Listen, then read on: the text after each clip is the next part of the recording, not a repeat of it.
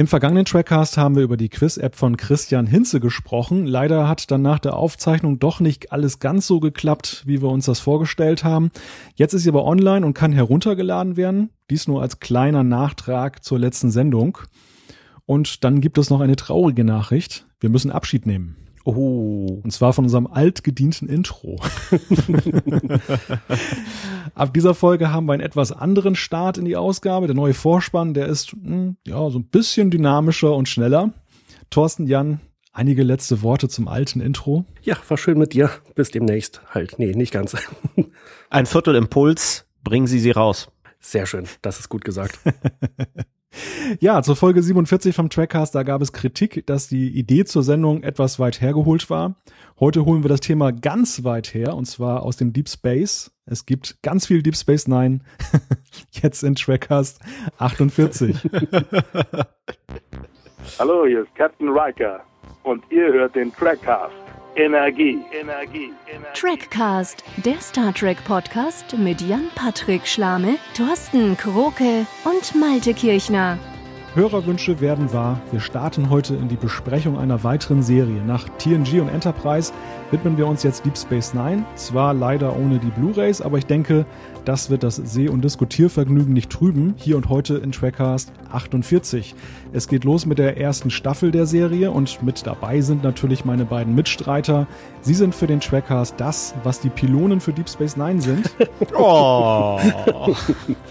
Herzlich willkommen, Jan-Patrick Schlame in Hannover. Hallo allerseits.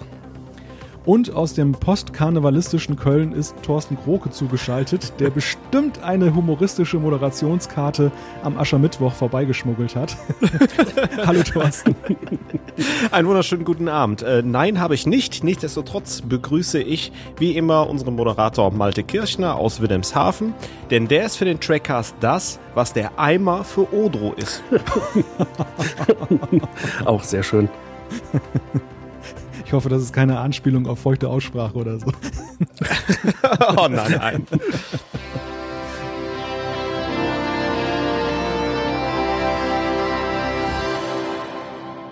Aber ich dachte, suchst du dir auf jeden Fall was zu DS9 und Dabo-Mädchen hatten wir auch schon drin. Und äh, ja, ich denke, ähm, wir können mal in der ersten Staffel ganz langsam starten mit so einem Eimer. Ich hoffe, das ist jetzt auch keine Anspielung auf den Grießbrei, den Nock da irgendwie äh, Jake verschütten lässt.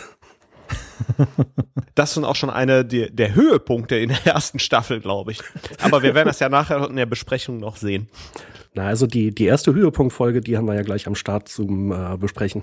Ja, ist ein absoluter Höhepunkt. Wahnsinn. Wir, wir stecken schon mittendrin im Thema. Aber vielleicht gehen wir noch mal einen Schritt zurück und gucken auf die Neuigkeiten. Dort hat sich dieses Mal auch eine ganze Menge getan. Wir haben ja in einer der letzten Folgen beklagt, dass es in Sachen Serie ziemlich ruhig geworden ist. Das hat sich total geändert. Gleich nach dem letzten Trackcast ging es dann auch schon los.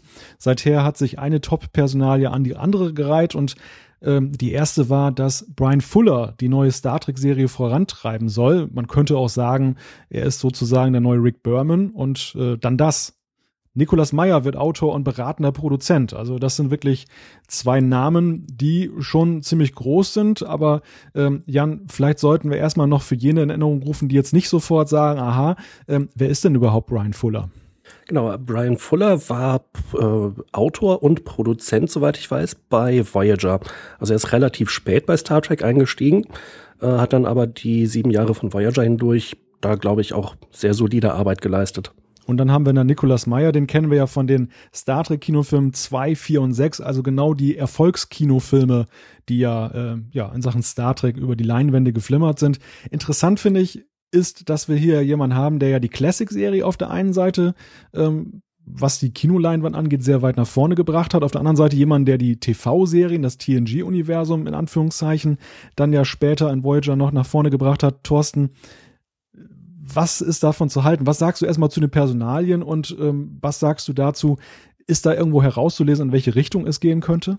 Ja, also ich glaube, man will jetzt auf jeden Fall auf Erfolg setzen. Nicolas Meyer hatte ja äh, Star Trek-Filme, ich glaube, das waren zwei, vier, sechs, äh, irgendwie unter seinen Fittichen, die natürlich auch extrem erfolgreich sind und eine gute Mischung aus Spannung, Humor und halt einfach gute Unterhaltung hatten. Grundsätzlich muss ich aber sagen, ähm, wer da jetzt im Autorenstab ist und wer da Verantwortung übernimmt und wer da nicht Verantwortung übernimmt, muss ich sagen, ist mir eigentlich herzlich egal. Oh, Blasphemie. Interessante These. Jan, was sagst du dazu? Naja, also äh, vor allem mit Nicholas Meyer verknüpfe ich echt große Hoffnungen, weil er meiner Meinung nach die besten Filme äh, der gesamten Star Trek-Ära gemacht hat. Äh, und auch deshalb, weil die Filme teilweise brillante Handlungen hatten oder zumindest mal gute Handlungen. Mm, ich weiß natürlich nicht, ob äh, seine Anwesenheit jetzt ein Indiz ist, dass es in die äh, Classic-Ära zurückgeht. Aber auch wenn nicht, ähm, die Überlegung, die er beispielsweise mit Leonard Nimoy zusammen entwickelt hat für den sechsten Film, dass man den Zusammenbruch der Sowjetunion aufgegriffen hat, wir haben das ja im, äh, äh im Tricast zum sechsten Film auch besprochen, die Idee fand ich richtig gut. Und ich hoffe natürlich, dass er aktuelle Ereignisse aufgreifen wird, was Star Trek ja eigentlich schon immer gemacht hat und das in der neuen Serie verarbeiten wird. Wenn sie das tatsächlich machen, vielleicht auch mal kritisch mit äh, Dingen umgehen, die heutzutage in der Welt passieren, äh, dann könnte das durchaus gut werden. Ja, aber das, äh, okay, verstehe ich, ist auch eine gute Perspektive. Das ist mir aber eigentlich egal, die sollen eine gute Serie dahinstellen. ja, ist doch so. Also ich meine, ähm, wir hatten ja auch äh, sehr erfolgreiche Autoren aus der TNG und DS9-Ära, die waren total ausgelutscht bei Voyager und vor allen Dingen bei Enterprise, auch wenn die alles kannten, das Universum kannten und so weiter und auch durchaus ihre Erfolge hatten. Und ähm, ja, wir brauchen einfach jemanden, der halt uns gute Unterhaltung im Star Trek-Universum bietet, der auch so ein bisschen den Geist von Star Trek einfängt. Und das ist es. Mhm, ja, aber also mein Eindruck ist, dass sie gerade mit Nick Meyer da eine gute Wahl getroffen haben. Brian Fuller kann ich nicht so richtig einschätzen. Es gibt keine einzelnen Episoden oder Handlungsstränge, die ich so richtig mit seinem Namen verknüpfe. Also im Wesentlichen musste ich erstmal nachlesen, äh, ja, den Namen kenne ich, aber was hat er nochmal gemacht? Ähm, aber ja, man kann, ich denke, man darf gespannt sein. Also ich bin da so ein bisschen bei euch beiden. Auf der einen Seite kann ich Thorsten verstehen. Ähm, ich glaube, die Intention ist natürlich auch ganz klar, hier so erstmal zwei Namen rauszuhauen, mit denen man sagen kann, guck mal hier, jetzt holen wir das Top-Personal da in die neue Serie rein. Es lohnt sich auf jeden Fall mal reinzugucken. Also ein gewisser PR-Effekt ist natürlich eingepreist, sonst würde man das nicht als Nachricht voranstellen, bevor man mal darüber redet, was die neue Serie überhaupt sein soll.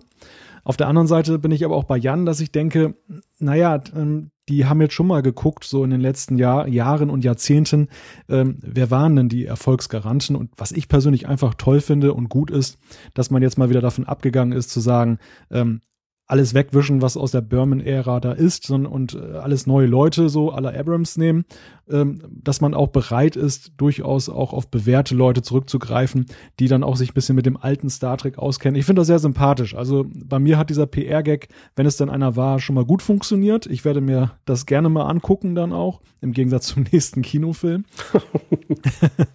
Aber ähm, ich würde auch sagen, ein reiner Erfolgsgarant ist das natürlich nicht. Also auch ein Nicolas Meyer ist ja nun, hat zwar nun drei super Filme gemacht, ob er jetzt aber Jahrzehnte später auch noch weiß, ähm, was jetzt gerade gefragt ist, wird man sehen, sage ich mal. Also ich bin wirklich gespannt. Das klingt sehr vielversprechend. Man nimmt das auf jeden Fall sehr ernst, das ist mein Eindruck. Also man versucht wirklich jetzt auch zu sagen, komm, wir machen jetzt nicht einfach mal irgendeine so Serie, sondern das muss zünden. Genau, und ich glaube, wenn das in die Hose geht, dann können wir Star Trek noch ein bisschen eher beerdigen. dann können wir es ganz tief beerdigen, glaube ich. ja. ja, sehr spannende News. Wir bleiben da am Ball. Ähm, die nächste Nachricht betrifft einen weiteren Rückkehrer, und zwar die Destination Convention, die ist wieder da.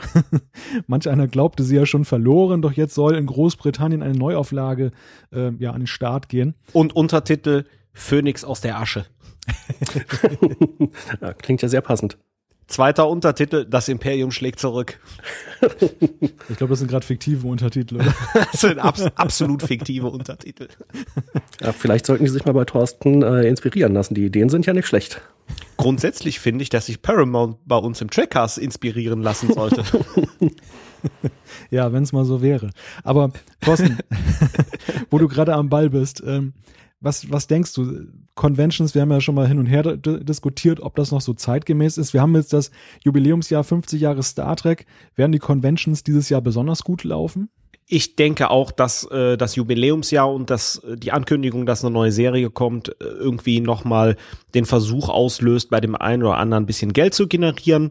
Ähm, und dafür nochmal eine Convention herhalten muss. Wenn man sich das Line-Up anguckt, da sind ja schon ein paar namhafte dabei, unter anderem auch Christopher Lloyd, den wir nicht nur aus Star Trek 3 kennen, sondern auch aus den Zurück in die Zukunft Filmen, ähm, die ich auch total gern schaue. Und auch sonst sind, ich glaube, Jonathan Frakes ist da ähm, schon ein paar namhaftere ähm, Schauspieler. Nichtsdestotrotz, äh, ja, ist es auch ein bisschen mit Risiko verbunden, weil letztendlich die Destination ja auch irgendwann mal leider zu wenig Besucher hatte und man, man sie dann eingestellt hat. Und äh, ja, wir kennen ja auch die letzten zehn Jahre in den Conventions, die FedCon hält sich noch, da wird auch noch Geld mit generiert, die anderen sind eher Minusgeschäfte. Wobei die Destination war es doch, die alle fünf Captains vor ein paar Jahren mal präsentiert hat. Das wird natürlich jetzt auch schwer zu überbieten. Ja. Absolut. Definitiv. Wobei, Jan, ich habe mal eine ketzerische Frage und zwar eine Zukunftsfrage. ähm, Conventions sind ja seinerzeit vor allem deshalb entstanden, die, die Fans, die hatten halt Lust, so mit Gleichgesinnten mal in Kontakt zu kommen. Dann war es natürlich auch interessant, den einen oder anderen Star mal live zu erleben oder beziehungsweise überhaupt mal was über ihn zu erfahren. Damals war es ja noch relativ schwierig, ähm, ja, da an Infos zu kommen in der Prä-Internet-Ära.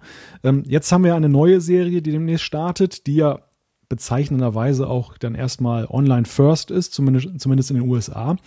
Glaubst du, dass Conventions an sich denn noch so eine große Zukunft haben? Weil ich meine, Infos über Stars, Kontakt zu Gleichgesinnten, muss ich dafür noch so hunderte Euro bezahlen und irgendwo hinfahren? Ich glaube schon, dass Conventions noch Zukunft haben zumindest bei den Cons, wo ich gewesen bin, habe ich eigentlich immer Neues erfahren. Äh, einige Panels waren auch einfach nur witzig und eigentlich vom Informationsgehalt eher niedrig angesiedelt, aber es hat halt riesig Spaß gemacht, äh, die Schauspieler einfach mal in einer anderen Umgebung zu sehen und äh, festzustellen, dass halt beispielsweise Garrett Wong einfach eine absolute Kanone ist als Unterhalter und kein bisschen so langweilig wie Harry Kim, den er gespielt hat. Äh, ich glaube auch, dass, dass sich selbst oder andere Fans im echten Leben zu treffen, äh, natürlich nach wie vor Spaß macht und ein großer Motivator ist, zu den Conventions hinzufahren. Äh, natürlich gibt's auch unter den, äh, den Star Trek-Fans äh, lang gepflegte Freundschaften, äh, die man auf so einer Convention halt wieder vertiefen kann. Also ich glaube nicht, dass das Zeitalter der Conventions vorbei ist, nur wenn man jetzt zusätzliche Kommunikationskanäle hat. Okay, also gute Nachrichten für die Conventions. Thorsten, wie siehst du das? Mm, ich sehe das so ein bisschen gespalten. Also Jan hat absolut recht äh, mit dem, was er beschreibt, aber ich glaube, dass der Trend der Conventions eher ein abnehmender ist. Der geht, der wird auf einen Personenkreis runtergehen, wo die Leute sich weiterhin treffen. Aber ja, das wird auf ja ein Kernpublikum, sag ich mal, denke ich, zurückfließen, weil ähm, das Internet und Social Media glaube ich, bieten schon genug Gelegenheit, sich mit Gleichgesinnten zu treffen. Und auch der Kontakt äh, zu einigen Stars äh, über Social Media ist ja gegeben. Äh, wer bei Facebook sehr aktiv ist, beispielsweise äh, George Takei, der den Zulu gespielt hat, oder auch Manu Inti Raimi, den wir ja schließlich auch hier schon im Trackcast hatten, nämlich im Trackcast Nummer 43. Du hast das doch wieder auswendig gelernt. nee, ich habe es gerade offen hier. Hört sich gerade parallel den Trackcast 43 an. also ich, ich freue mich ja immer auch, dass äh, Nathan Fillion recht aktiv ist. Ich glaube auf Twitter. Äh, Darsteller von Malcolm Reynolds bei Firefly und natürlich äh, Hauptfigur in Castle. Sehr schön, dann ist Firefly jetzt hier auch verbucht. Ich glaube, wir müssen mal so eine Studie machen, in welchen Folgen Firefly nicht vorkommen. Ja, ich glaube, das sind gar nicht so viele. Ich glaube, das ist gar keine. Also für heute kann ich jedenfalls die, äh, das äh, Häkchen hier machen. Sehr schön. Und ob es Erklärungsmuster gibt, warum sie dann nicht äh, auftaucht, die Erwähnung. Stimmt. Ja, meine Neuigkeitenliste wäre soweit abgearbeitet. Ich weiß nicht, ob von eurer Seite noch irgendetwas äh, anzusprechen ist. Ja, ich habe noch ein Thema. Ich möchte jemanden pluggen und zwar den Apfelfunk. Malte ist uns fremdgegangen und sein neuer Podcast, äh, der sich mit äh, Apple beschäftigt, ist eingeschlagen wie eine Bombe. Herzlichen Glückwunsch, Malte. Und an alle anderen, hört mal rein, wenn ihr das noch nicht getan habt. Ja, ich muss ja gestehen, ich habe tatsächlich auch noch nicht reingehört, aber nach allem, was ich gehört habe, läuft das ja richtig gut. Herzlichen Glückwunsch dazu. Ja, ich verneige mich dankend und eine großer Demut. Ja, das, es war einfach ein, ein Experiment, das mal zu machen. Und ich bin auch nach wie vor ganz geplättet, wie gut das läuft. Und äh, aber keiner braucht Angst haben, dass ich dem Trackcast äh, dauerhaft untreu bleibe oder, oder werde oder dass ich ihm abhanden komme gar. Also der Trackcast ist sozusagen für mich die Keimzelle des, des Podcastens. ja, und ich verstehe das. Zwei Partner sind ja besser als einer. Thorsten propagiert hier schon wieder die Podcast-Multigamie. Ja, und ist euch aufgefallen, ich habe Partner gesagt. Also ich bin offen für alles.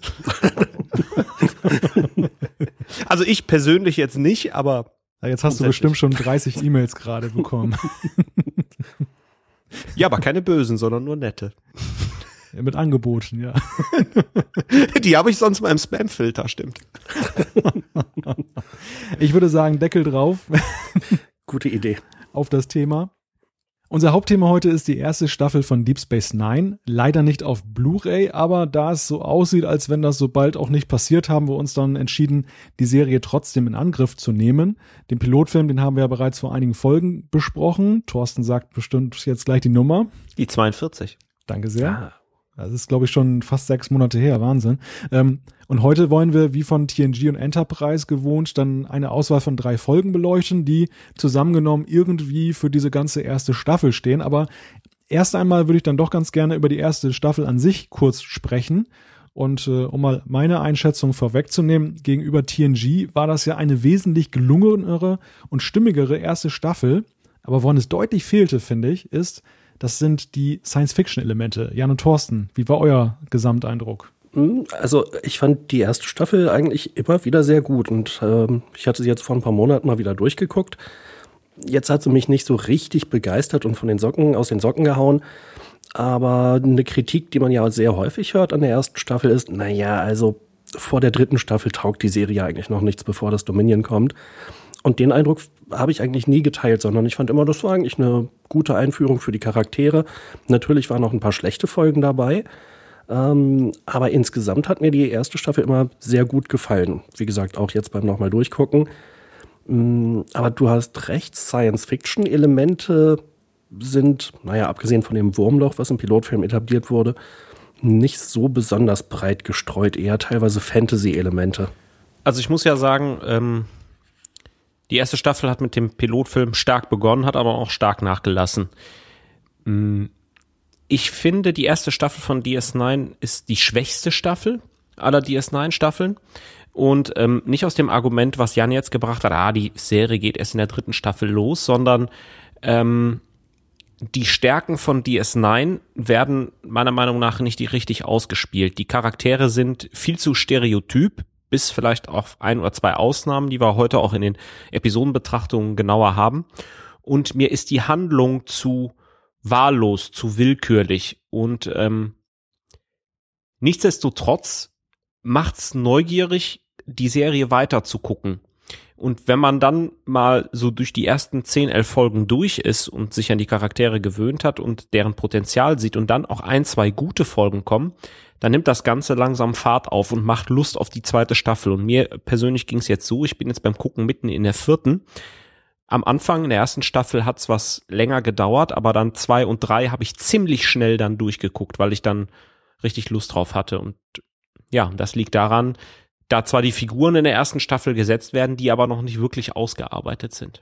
Da ist natürlich insofern was dran, weil in der zweiten Staffel dann diese mehrteilige Geschichte mit dem Kreis kommt äh, die ich ziemlich cool und gelungen fand. Ähm, und in der ersten Staffel fehlt ja so ein, so ein übergreifendes Element. Mhm. Also dem würde ich mich anschließen.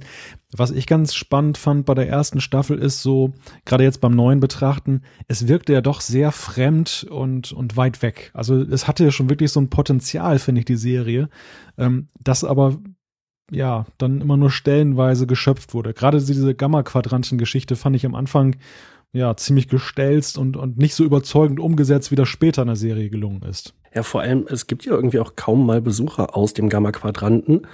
Wenn, dann sind das ja, ähm, relativ oberflächliche Figuren.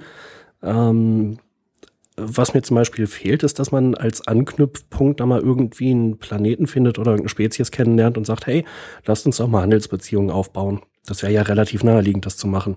Ja, das kommt ja erst viel später in der zweiten Staffel. Hm, genau, also das hat mich ein bisschen nachträglich gewundert, dass das in der ersten nicht kam. Ja, aber ähm, Malte hat das sehr treffend beschrieben, finde ich. Ähm, die äh, man man schöpft das äh, Potenzial dann nicht aus und äh, trotzdem ist es, und das ist vielleicht eine der Stärken, die bekannten TNG Saubermann-Uniformen und dieses ganz super saubere Universum wirklich am, am Letz-, in der letzten Ecke der, der Galaxie mit einem totalen politischen Pulverfass, äh, mit einer Schrottstation, mit äh, von O'Brien mal abgesehen, äh, vielleicht Offizieren, die, äh, glaube ich, nicht auf dem Flaggschiff landen würden, was wir kennen. Und wie sich da so ein Sternflottenoffizier schlägt, ist halt wunderbar zum Zuschauen. Mhm. Ja, stimmt. Gut gesagt. Ja, dem würde ich mich anschließen. Also erstmal noch zum Gamma-Quadranten. Im ersten Moment wirkt es auf mich eigentlich so, als wenn das jetzt nicht so ist, dass da so zwei dicht besiedelte Quadranten jetzt plötzlich verbunden werden durch, durch, durch so ein Gateway, sondern in Wirklichkeit ist es wohl so, dass die mit ihrem Loch da am falschen Ende vom Gamma-Quadranten da gelandet sind und die ganzen Völker wohnen auf der anderen Ecke vom Gamma-Quadranten. So, so, so, so wirkt das am Anfang zumindest. Und dann fliegen sie auch noch so mit so kleinen äh, Shuttles da so durch, diesen Runabouts und äh, im Prinzip ist alles weit weg und ja, führt zu nix. Das ist so ein bisschen so der, der Eindruck, der sich bei mir so äh, am Anfang manifestiert hat. Ähm, das zweite ist, was Thorsten gerade sagte, würde ich genau unterstreichen. Also ähm, das Schöne an der Serie, aber auch da finde ich, wird das Potenzial am Anfang noch nicht so gehoben ist, ähm, dass da einfach diese, diese schöne Scheinwelt der Sternenflotte da so wirklich an ihre Grenzen buchstäblich kommt. Äh, ich sag mal, angefangen damit mit dieser Wir brauchen kein Geld mehr äh, Geschichte. Und da wird dann munter gehandelt mit Latinumstreifen. Genau, so, so, sag das mal Quark, wenn du kein Geld hast, flieg sofort raus. das, das fand ich halt sehr charmant. Also man hat da eben auch so diese ganze Saubermann-Geschichte halt aufs Korn genommen. Ähm, und allerdings später besser als jetzt so in der ersten Staffel. Und es ist natürlich auch erkennbar, auch das, da gebe ich Jan recht, äh, diese übergreifenden Folgen. Man hat ja relativ schnell in der zweiten Staffel gesehen, dass das ein schönes Erzählelement ist. Deep Space Nine hat das ja nun wirklich dann auch par excellence ausgebaut später. Irgendwie hing ja alles zusammen. Ähm, aber am Anfang war es eben noch so, da waren es wirklich so, und da kommen wir auch gleich in den Episodenbesprechungen zu, es waren wirklich in sich geschlossene Folgen irgendwo noch. Das, das hatte keine Konsequenzen auf die nächste Folge, obwohl es wirklich spannende Momente manchmal waren. Äh, das ist ein Unterschied zu den, äh, schon zur zweiten Staffel. Ähm, das ist ja dieses Simpsons-Phänomen. Bei den Simpsons wird grundsätzlich immer alles in den Ursprungsstand zurückgesetzt, außer es gibt einschneidende Erlebnisse, wie Lisa wird Vegetarierin. Diese, die, die, dieser Vegetarier-Fakt, den haben wir hier nicht. In der zweiten Staffel ist das aber anders. Da passiert irgendetwas und das wird dann etabliert. Das bleibt dann so. Und das macht es ja spannend und das ist die Stärke äh, halt von DS9 und das spielt man in der ersten Staffel noch nicht. Genau. Gut, dann wollen wir aber mal konkret ans Objekt gehen, würde ich sagen. Und wir haben uns drei Folgen ausgesucht. Ich glaube, die in Anführungszeichen beste steht gleich ganz am Anfang. Und die hat Thorsten vorbereitet. Genau, ähm, ja, beste ist wirklich tatsächlich in Anführungszeichen zu sehen. Ich habe die zehnte Folge der ersten Staffel, nämlich Chula, das Spiel oder im Englischen Move Along Home. Ist recht schnell erzählt. Die Wadi, auch so ein No-Name-Volk aus dem Delta-Quadranten, besucht die Station. Gamma. Und äh, sorry, ähm, die Wadi, ein Volk aus dem Gamma-Quadranten, sorry, äh, besucht die Station und äh, nach äh, anfänglichen Beschnupperungsversuchen mit dem Daborat ähm, spielen sie mit Quark ein Spiel. Und das ist halt äh, so etwas verzaubert, dass Cisco, Kira, Dex und Begier in dieses Spiel reingezogen werden und dann quasi durch so ein Rätsellabyrinth müssen und äh, auch Gefahren ausgesetzt werden, aber das ist wie auf dem Holodeck. Im Grunde genommen kann da nichts passieren. Und ähm, ja, die Figuren verschwinden dann nach und nach und ich glaube, sie schaffen es dann auch nicht wirklich, aber am Ende ist es wieder Friede, Freude, Eierkuchen und alles ist gut. Ja, ich glaube, das nächste Mal höre ich mir meine Zusammenfassung an und schaue mir die Folge nicht an. Aber dem schließe ich mich schon spontan an. Äh, genau, äh, Jan, warum ist die Folge denn so schlecht? Ähm, Malte hatte ja vorhin schon mal gesagt, die erste Staffel von DS9 hat gar nicht mal so viel Science Fiction. Und diese Folge zeigt das mal wieder wunderschön.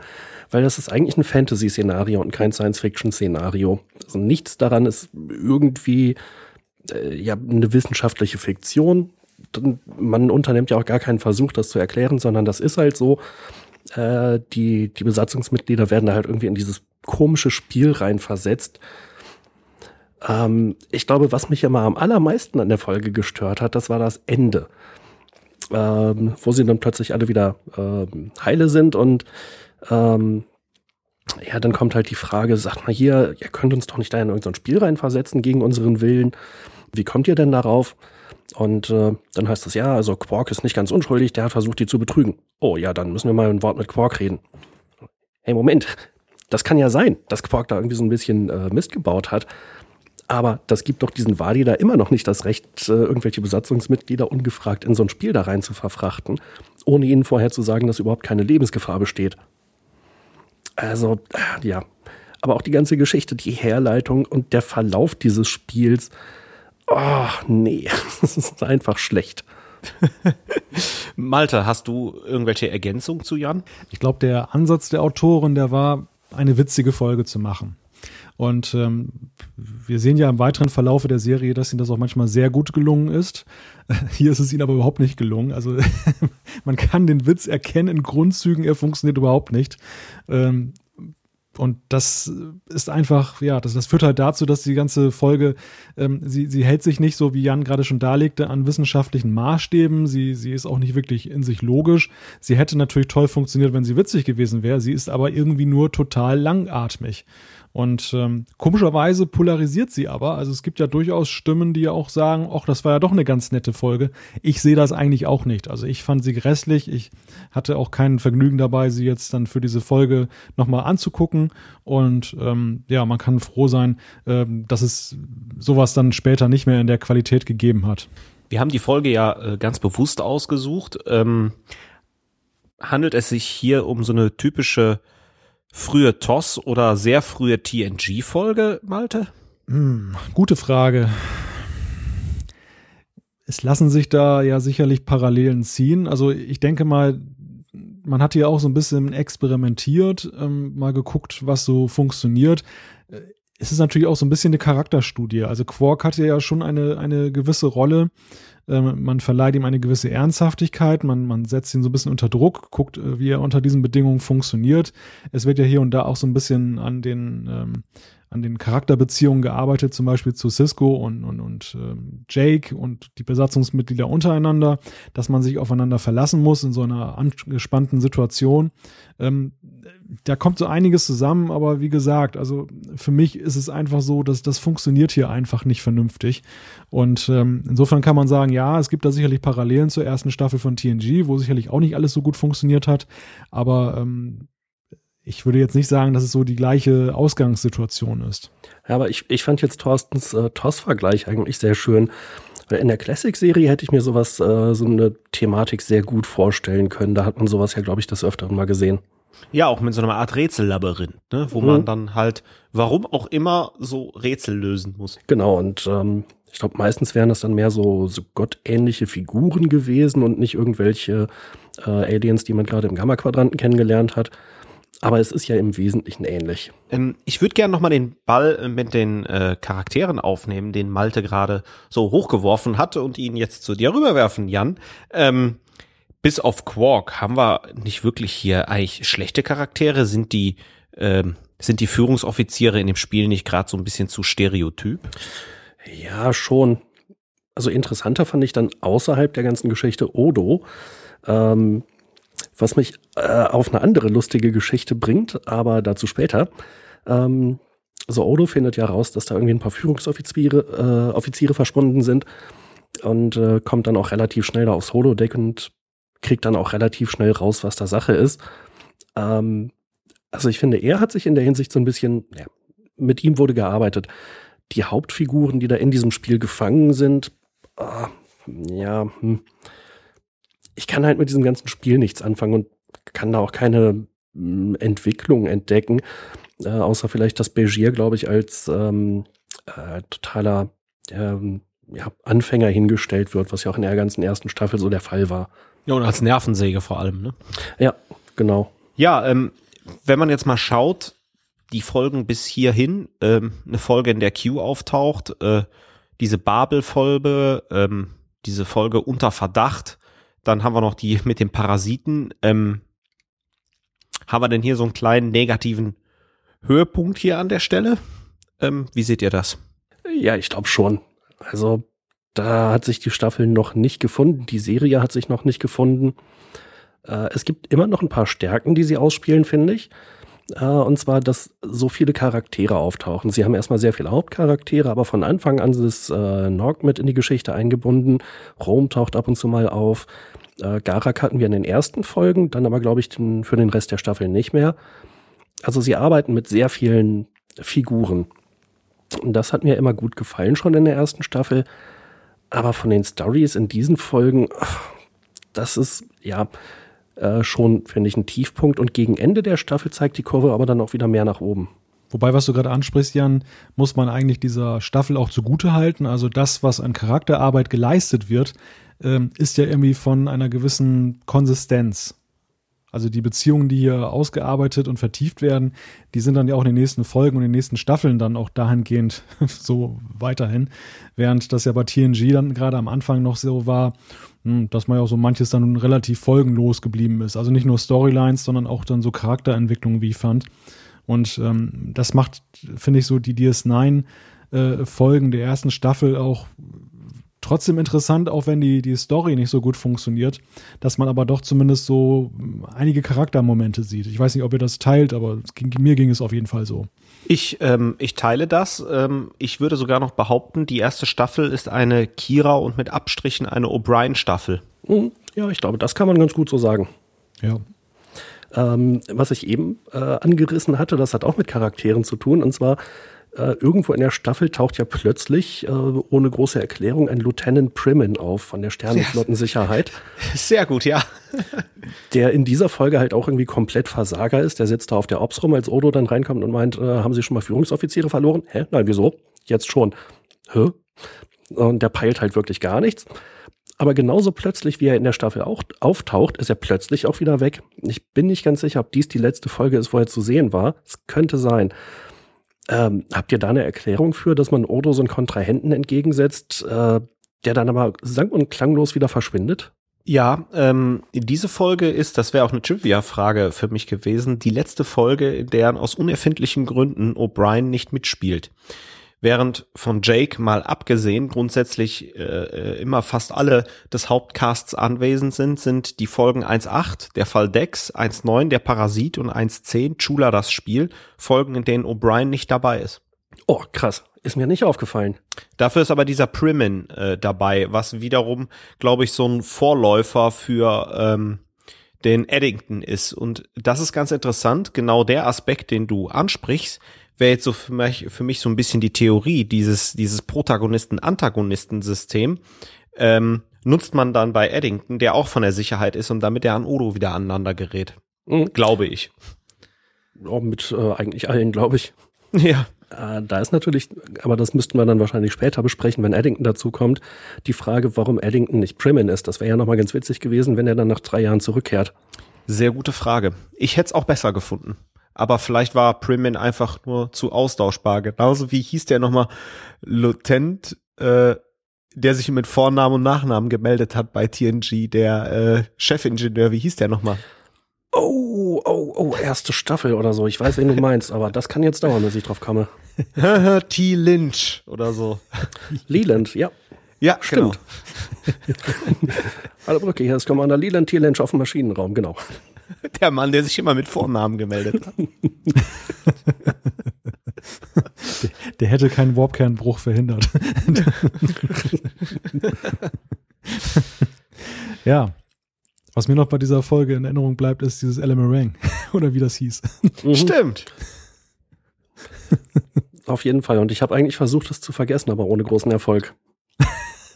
Ja, ich finde ja auch noch schade, wir sprechen das ja häufig an, dass die Wadi danach auch nie wieder auftauchen. Also wir haben ja in der zweiten Staffel, wo Quark auf der Suche nach den Karema, glaube ich, ist, um mit denen diese Tula-Bären irgendwie zu handeln, dass die Wadi nicht da auch nochmal auftauchen oder so und sich dann an Quark erinnern. Das hätte ich wiederum witzig gefunden. Mhm, ja. ja, und da hätte man mitarbeiten können. Das ist dann auch wieder dieser Klassiker, das Alien der Woche, was dann eben auch nie wieder auftaucht, nie wieder erwähnt wird und eigentlich auch keinerlei Auswirkungen auf das Serienuniversum hat. Ja. Okay, habt ihr sonst noch Anmerkungen zu dieser wahrhaft grässlichen Episode? Von mir aus können wir ganz schnell den Deckel wieder drauf machen. Ich, denk, ich denke auch, es herrscht Einvernehmen. Sehr gut, dann möchte ich an Jan übergeben, denn der hat eine Kira-Folge. Genau, und zwar ist das die Folge 15 mit dem Titel Malibox Mond oder im Original einfach Progress. Ähm, es geht darum, dass der fünfte Mond von Bajor, da will man den äh, Kern anzapfen zur Energiegewinnung. Dadurch wird allerdings die Atmosphäre äh, ja, vergiftet. Und Kira soll nochmal kurz vorbeischauen, dass da jetzt auch wirklich keiner mehr wohnt. Und blöderweise wohnt da doch noch jemand, nämlich ein kauziger alter Typ namens Malibok, ein alter Bajoraner. Und äh, Kira beamt zu ihm runter, will dafür sorgen, dass er da den, äh, diesen Mond verlässt und umgesiedelt wird. Und Malibok wehrt sich und meint, nee, auf gar keinen Fall. Äh, ich bin schon so alt, ich werde auf jeden Fall hier sterben und dann zapfen sie halt den Kern an, dann ist das halt so. Und ja, die Folge dreht sich im Wesentlichen also um diesen Konflikt. Er will nicht weg. Kira hat die Aufgabe, ihn zu überzeugen. Ähm, durch ihre Zeit im bajoranischen Widerstand hat Kira natürlich andererseits große Sympathien für Malibok und für sein Anliegen.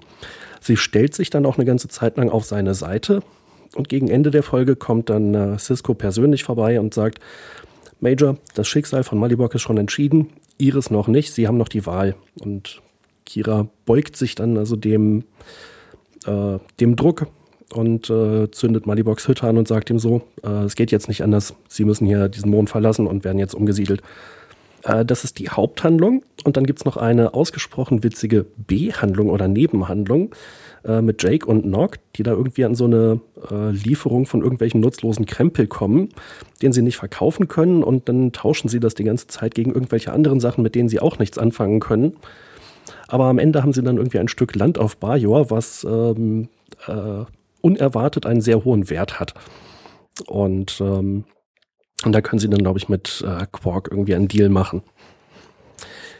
Ja, äh, die Prämisse dieser ganzen Folge dreht sich eigentlich um die Frage, ich würde das mal als Enteignung beschreiben, auch wenn ich eben Umsiedlung gesagt hatte, um die Enteignung von Malibok. Ähm, was haltet ihr denn davon? Fangen wir mal an mit Thorsten. Wie würdest du in der Situation entscheiden? Denn so eine, so eine Enteignung kann auch bei uns mal passieren, dass halt jemand da wohnt, wo, keine Ahnung, eine Umgehungsstraße gebaut werden soll oder so. ähm, sehr schwierige, aber auch eine sehr gute Frage, Jan ich glaube, das ist auch das Kernthema der Episode. Ähm, es gibt hier keine richtige Entscheidung. Und äh, wie ich finde, die Folge schafft es grandios, dem Zuschauer das plastisch klar zu machen. Durch diese Enteignung ähm, hat Kira die Wahl, entweder jemanden zu zwingen und ihn zu enteignen und ihm alles mitzugeben oder ihn sterben zu lassen und dann aufgrund des Terrafarmings für seinen Tod verantwortlich zu sein. Und es, es gibt keine, keine gute Lösung. Es gibt nicht die richtige Entscheidung hier, weil wir hier einen total ethischen Konflikt haben. Und ähm, ja, Kira steht auch davor und es ist absolut äh, grandios zu sehen, wie sie damit umgeht als ehemalige Terroristin. Ja, Malte, wie siehst du das? Da würde ich gerne dran anschließen. Ähm, was das Bemerkenswerte an dieser Folge ist, ist, finde ich, dass äh, es gelingt, aus dieser Metaebene herauszukommen und wirklich dann so ein Einzelschicksal so richtig hervorzuheben und das dann irgendwo einen so berührt, dass man eigentlich so diese übergeordneten Interessen, die ja gewaltig sind, ähm, plötzlich doch mit einem gewissen Argwohn sieht. Und ich finde, das unterscheidet da auch Deep Space Nine so ein bisschen äh, von TNG, wo man sehr häufig eben buchstäblich an der Oberfläche geblieben ist, in dem Sinne, dass man dann sagte, ach ja, die Entscheidung wird jetzt vier Millionen Leute irgendwie auf der Oberfläche in Mitleidenschaft ziehen. Ach ja, machen Sie mal, es ist ja wichtig, dass äh, das muss jetzt gemacht werden. Und hier ist es einfach so, dass man ähm, sehr tief in diesen Mikrokosmos so einsteigt und das ist erstmal eine interessante Konstellation. Man wirft natürlich auch einiges in die Waagschale, also dann eben auch diese, dieses menschliche Schicksal, dass dann diese zwei stummen Helfer da sind, die ja von den Cardassianern Cardassianern da, den dann von den Cardassianern übel mitgespielt wurde während der, während der Besatzung. Malibok selber hat auch eine interessante Geschichte. Also man könnte schon fast sagen, man überlädt es fast schon so ein bisschen, wie ich finde, mit Schicksal und man darf doch nicht und überhaupt, aber ähm, der, der Konflikt, der da dargestellt wird, den finde ich eigentlich auch ganz interessant. Gut, man könnte es jetzt natürlich so wie ähm, Spock halten, der sagt, das Wohl vieler ist wichtiger als das Wohl Einzelner. aber das, hier zeigt sich dann doch, ganz so einfach ist es dann doch nicht. Ja, das, das wäre aber auch gleich meine nächste Frage gewesen.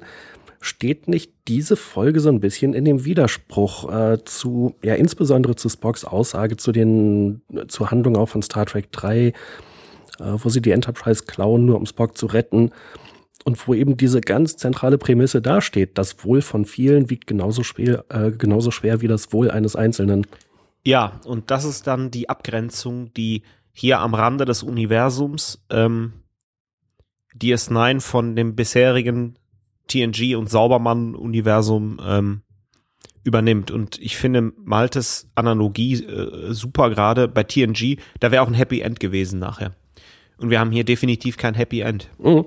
Ja, bei, bei TNG wäre es ja auch so gewesen, da wäre ja auch per se schon mal nicht so ein Problem aufgekommen, dass man da jetzt einen ganzen Planeten ruiniert oder einen Mond ruiniert, der so wunderschön ist, ähm, um da irgendwie Energie zu gewinnen, sondern da hätte man bestimmt eine Technologie gefunden, die das alles unter einen Hut bringt. Also wunderschönes Farmland auf der einen Seite und äh, tolle Energie auf der anderen Seite. Also ich finde das auch sowieso schon diesen Aspekt ganz witzig, der auch, wie ich finde, so ein bisschen ja auch zu kurz kam. Also da wird ja angespielt, dieser Umweltschutzaspekt, dass da ein ganzer Mond einfach mal eben so geopfert wird, da um ähm, da Energie zu erzeugen, was ja nun irgendwo nachvollziehbar ist auf der anderen Seite, aber auf der anderen, irgendwo ist es ja auch so, der Preis, den man da zahlt, ist ja auch ziemlich hoch und das ist für mich eigentlich so eine Parallele so zu der Fragestellung bei uns heutzutage im, im Tagebau. Ich denke da gerade an Braunkohleabbau, wo dann ganze Städte ausradiert werden und Heimat vernichtet wird äh, wo es ja aber auch einem übergeordneten Interesse dient. Und das fand ich auch ganz spannend an dieser Folge. Das war bei TNG ja immer so, so wie mit dem Geld, man hat das überwunden, diese Probleme. Ne? Mhm. Also ich finde, es gibt natürlich starke Parallelen zu einer TNG-Folge, nämlich die Macht der Paragraphen. Ähm, da gibt es dann irgendwie so einen Vertrag mit den Shellyak und die bestehen jetzt darauf, so einen bestimmten Planeten in Besitz zu nehmen innerhalb von wenigen Wochen oder innerhalb von wenigen Tagen sogar äh, wo halt so eine komplette Kolonie von äh, Föderationsbürgern wohnt. Äh, und aufgrund irgendwelcher Umstände kann nur Data runtergebeamt werden oder mit dem Shuttle runterfliegen und muss die jetzt äh, auf die Evakuierung vorbereiten. Und da haben wir ja ein sehr ähnliches Problem, aber die Ausgangssituation ist schon eine andere, weil man mit den Shellyak so ein, ja, irgendwas Externes hat und keinen hausgemachten Grund für diese Umsiedlung oder Evakuierung. Und interessant ist ja auch, dass ähm, die bajoranische Regierung ja auch hier nicht so dem entspricht, was man so, ähm, ja, wie soll ich sagen, diesen Sternenflotten-Schick nennen könnte. Sie wird ja in, über die ganze Staffel und auch, auch hier ja als ziemlich unberechenbar, als ziemlich, ja, auch durchaus interessenstark dargestellt. Also das juckt ihn jetzt nicht sonderlich, ähm, dass da jetzt einer auf dem Mond wohnt, sondern das wird jetzt halt umgesetzt und wir, das wird nicht, das wird jetzt nicht, äh, der, der wird jetzt nicht weggesiedelt da, sondern dann hat auch dann äh, Major Kira ganz schnell mit personellen Konsequenzen zu, zu rechnen. Äh, Finde ich eigentlich auch so ganz interessant, so die, die, wie die Regierung dargestellt wird. Mhm, ja. Jetzt ist natürlich dieses Hauptthema, die Haupthandlung eine sehr ernste Geschichte und durchaus am Ende ja auch traurig, eben ohne das Happy End und mit dieser, ja, ich würde es mal als Zwangsumsiedlung von Malibok bezeichnen. Demgegenüber haben wir diese andere Handlung mit Jake und Nog, äh, die das ja drastisch auflockert. Äh, findet ihr, das war ein passender Kontrast oder passte das in dieser Folge eher gar nicht? Ich fand's okay, äh, weil auch hier erstmalig diese B-Handlungen in DS9 ausprobiert worden sind. Ähm, den Autoren scheint sogar so gut gefallen zu haben, dass sie dasselbe nochmal in der siebten Staffel gemacht haben. Da gibt's nämlich eine Folge, die heißt Verrat, Glaube und gewaltiger Fluss, wo nochmal genau dasselbe passiert. Ähm, nichtsdestotrotz ist es, ist es für mich okay und äh, zeigt auch nochmal das Zusammenspiel zwischen Jake und Nog. Vielleicht hat man das aber auch einfach benutzt, weil man wusste, mit die Geschichte mit Malibok hat kein Happy End. Ich finde ja, dass die, die Station gerade durch diesen Kontrast, den du ansprichst, Jan, ja auch dann eine Tiefe bekommt, die ja das ganze Setting so ein bisschen ab, äh, äh, abhebt so von dem Raumschiff. Beim Raumschiff ist es ja so, das Raumschiff ist immer da, wo das Problem ist. Und das heißt, wenn man angegriffen wird, dann äh, wird das ganze Raumschiff erschüttert. Da kann jetzt nicht so eine lustige Handlung nebenbei stattfinden. Das wäre nicht plausibel. Bei der Station ist es ja so, nun ist das hier ja auch sowieso ein bisschen ab von der Station. Man muss ja mit dem Runabout dahin fliegen. Aber trotzdem haben wir das ja immer wieder, dass ja irgendwie so ganz äh, unterschiedliche Storylines nebenher laufen und die beeinflussen sich gegenseitig gar nicht. Und für mich ist das eben auch so Ausdruck davon, dass man eben hier auch so eine Art, ja, wie soll ich sagen, großen Raumhafen hat, wo eben auch vieles möglich ist, ohne dass es immer in einem, einem Zusammenhang steht und dass eben auch Freud und Leid buchstäblich dann auch nebeneinander existieren können. Ich finde das gar nicht schlecht. Ja, guter Hinweis. Dann, ja, interessant finde ich natürlich noch die äh, Wahl des Schauspielers von Malibok. Das ist Brian Keith. Den kennt ihr wahrscheinlich genau aus derselben Serie wie ich, nehme ich an, oder? Und zwar Hardcastle und McCormick. Oh, da bin ich ganz schwach bei sowas. Echt? Ah, ich dachte, das hat irgendwie jeder gesehen. okay, dann. Schade. Äh, ansonsten überlege ich gerade. Malte hat mir schon von äh, das äh, mit dem Wohl von vielen einen äh, Punkt mehr oder weniger weggenommen, vorweggenommen. Äh, meine Notizen für die Folge habe ich schon wieder durch. Was habt ihr noch für Anmerkungen dazu? Ja, ich habe noch zwei Anmerkungen. Zum einen ähm, Kira. Ähm, ich finde, sie macht hier einen ersten Schritt von der Terroristin ähm, zu einer Führungsfigur, die sich auch mit ethischen Problemen auseinandersetzen muss und jetzt so hin und her gerissen ist durch diese Enteignung und damit auch gleichzeitig auch noch mit ihrer Vergangenheit konfrontiert wird. Wie seht ihr das? Oh, ja, auf jeden Fall wichtiger Punkt, das stimmt. Ähm, also es ist natürlich eine äh, wichtige Kira-Folge. Und du hast auf jeden Fall auch recht, dass sie in dieser Folge speziell eine Menge Entwicklung durchmacht. Glaubst du, das konserviert man für die späteren Folgen? Also es kommt ja auf jeden Fall noch mehr Entwicklung vor. Und ich glaube, Malte hatte das vorhin gesagt, dass die erste Staffel auch ganz stark eine Kira-Staffel ist, oder? Das war ich, aber äh, ja, ich glaube, da waren wir uns alle einig. ja, sorry. ähm, ja, konservieren, gute Frage. da bin ich mir jetzt nicht so sicher. Also ich finde schon ja, äh, zwar driftet sie ab und zu immer noch in so ein paar impulsive Muster zurück, mh, hm, vor allem ja, glaube ich, direkt dahinter, aber nachher so zum Ende der Staffel hin und zu Beginn der zweiten Staffel ist sie tatsächlich aufgeräumter und äh, ja, lässt auch von diesem Hau drauf, schwarz-weiß langsam los, was am Anfang interessant war, aber dann auch ein bisschen genervt hat, oder wie seht ihr das? Ja, ich glaube schon, also das kommt ganz gut hin. Und ähm, ich denke, es wäre nicht übertrieben zu sagen, dass es auf diese Folge zurückgeht oder auch auf diese Folge Bezug nimmt äh, eben diese Entwicklung, die Kira durchmacht. Also Weltanschauungen ändern sich ja nicht von heute auf morgen. Und ich glaube, man muss das durchaus so ein bisschen additiv sehen, ähm, dass über die ganze Staffel verteilt halt immer wieder Momente sind, wo sie halt in ihrer Anschauung ähm, einerseits das Schwarz-Weiß-Denken gegenüber den Kardassianern, andererseits ähm, ihre neue Rolle, die, die alte Zeit im Widerstand, überhaupt die Besatzungszeit, dass sie da nach und nach eben immer wieder Impulse bekommt, die in der Summe dann dazu führen, dass sie dann irgendwann später äh, im weiteren Verlauf der Serie dann doch eine andere Haltung annimmt. Und ich muss sagen, ich bin eigentlich auch ganz positiv ähm, davon beeindruckt, dass, oder ja, ich sehe es halt positiv an, dass sie halt wegkommt von diesem impulsiven, ich hau jetzt mal eben alles kurz und klein zu Karate-Tascher. ja, also durchaus mit einem Background ausgestattet, wo man sagen kann, die weiß auch ein Gewehr zu benutzen, aber auf der anderen Seite eben dann auch besonnen genug, dass man sagen kann, ähm, dass sie ihrer Funktion würdig ist, was ja gerade im, im, Pilotfilm ja noch gar nicht so wirkt, wo man echt denkt, hm, wie kann man denn so einer Frau jetzt da die Station anvertrauen? Ja, das ist ein guter Hinweis. Ja, und ich habe noch einen, aber das ist nur eine Kleinigkeit. Ähm, und das ist Cisco. Wir sehen hier, äh, da gibt es eine Szene, da hat er ein Gespräch mit Begier, der irgendwie sagt, ja, wie viel, wie viel Zeit muss Kira denn hier bleiben? Äh, ja, was meinen Sie ja? Ein bis zwei Tage. Vielleicht, Doktor? Äh, Sir, ich ordne an, ein bis zwei Tage muss Kira noch hier bleiben, so ungefähr. Ähm, fand ich ganz interessant. Das zeigt so ein bisschen auch Ciscos Führungsstil um sich vielleicht auch durch die, wie ich finde, super Art der Führung von Picard irgendwie auch so ein bisschen abzugrenzen, dass er halt auch so ein bisschen trickst und äh, ja, so, so ein bisschen ja. klüngelt, wird der Kölner jetzt sagen.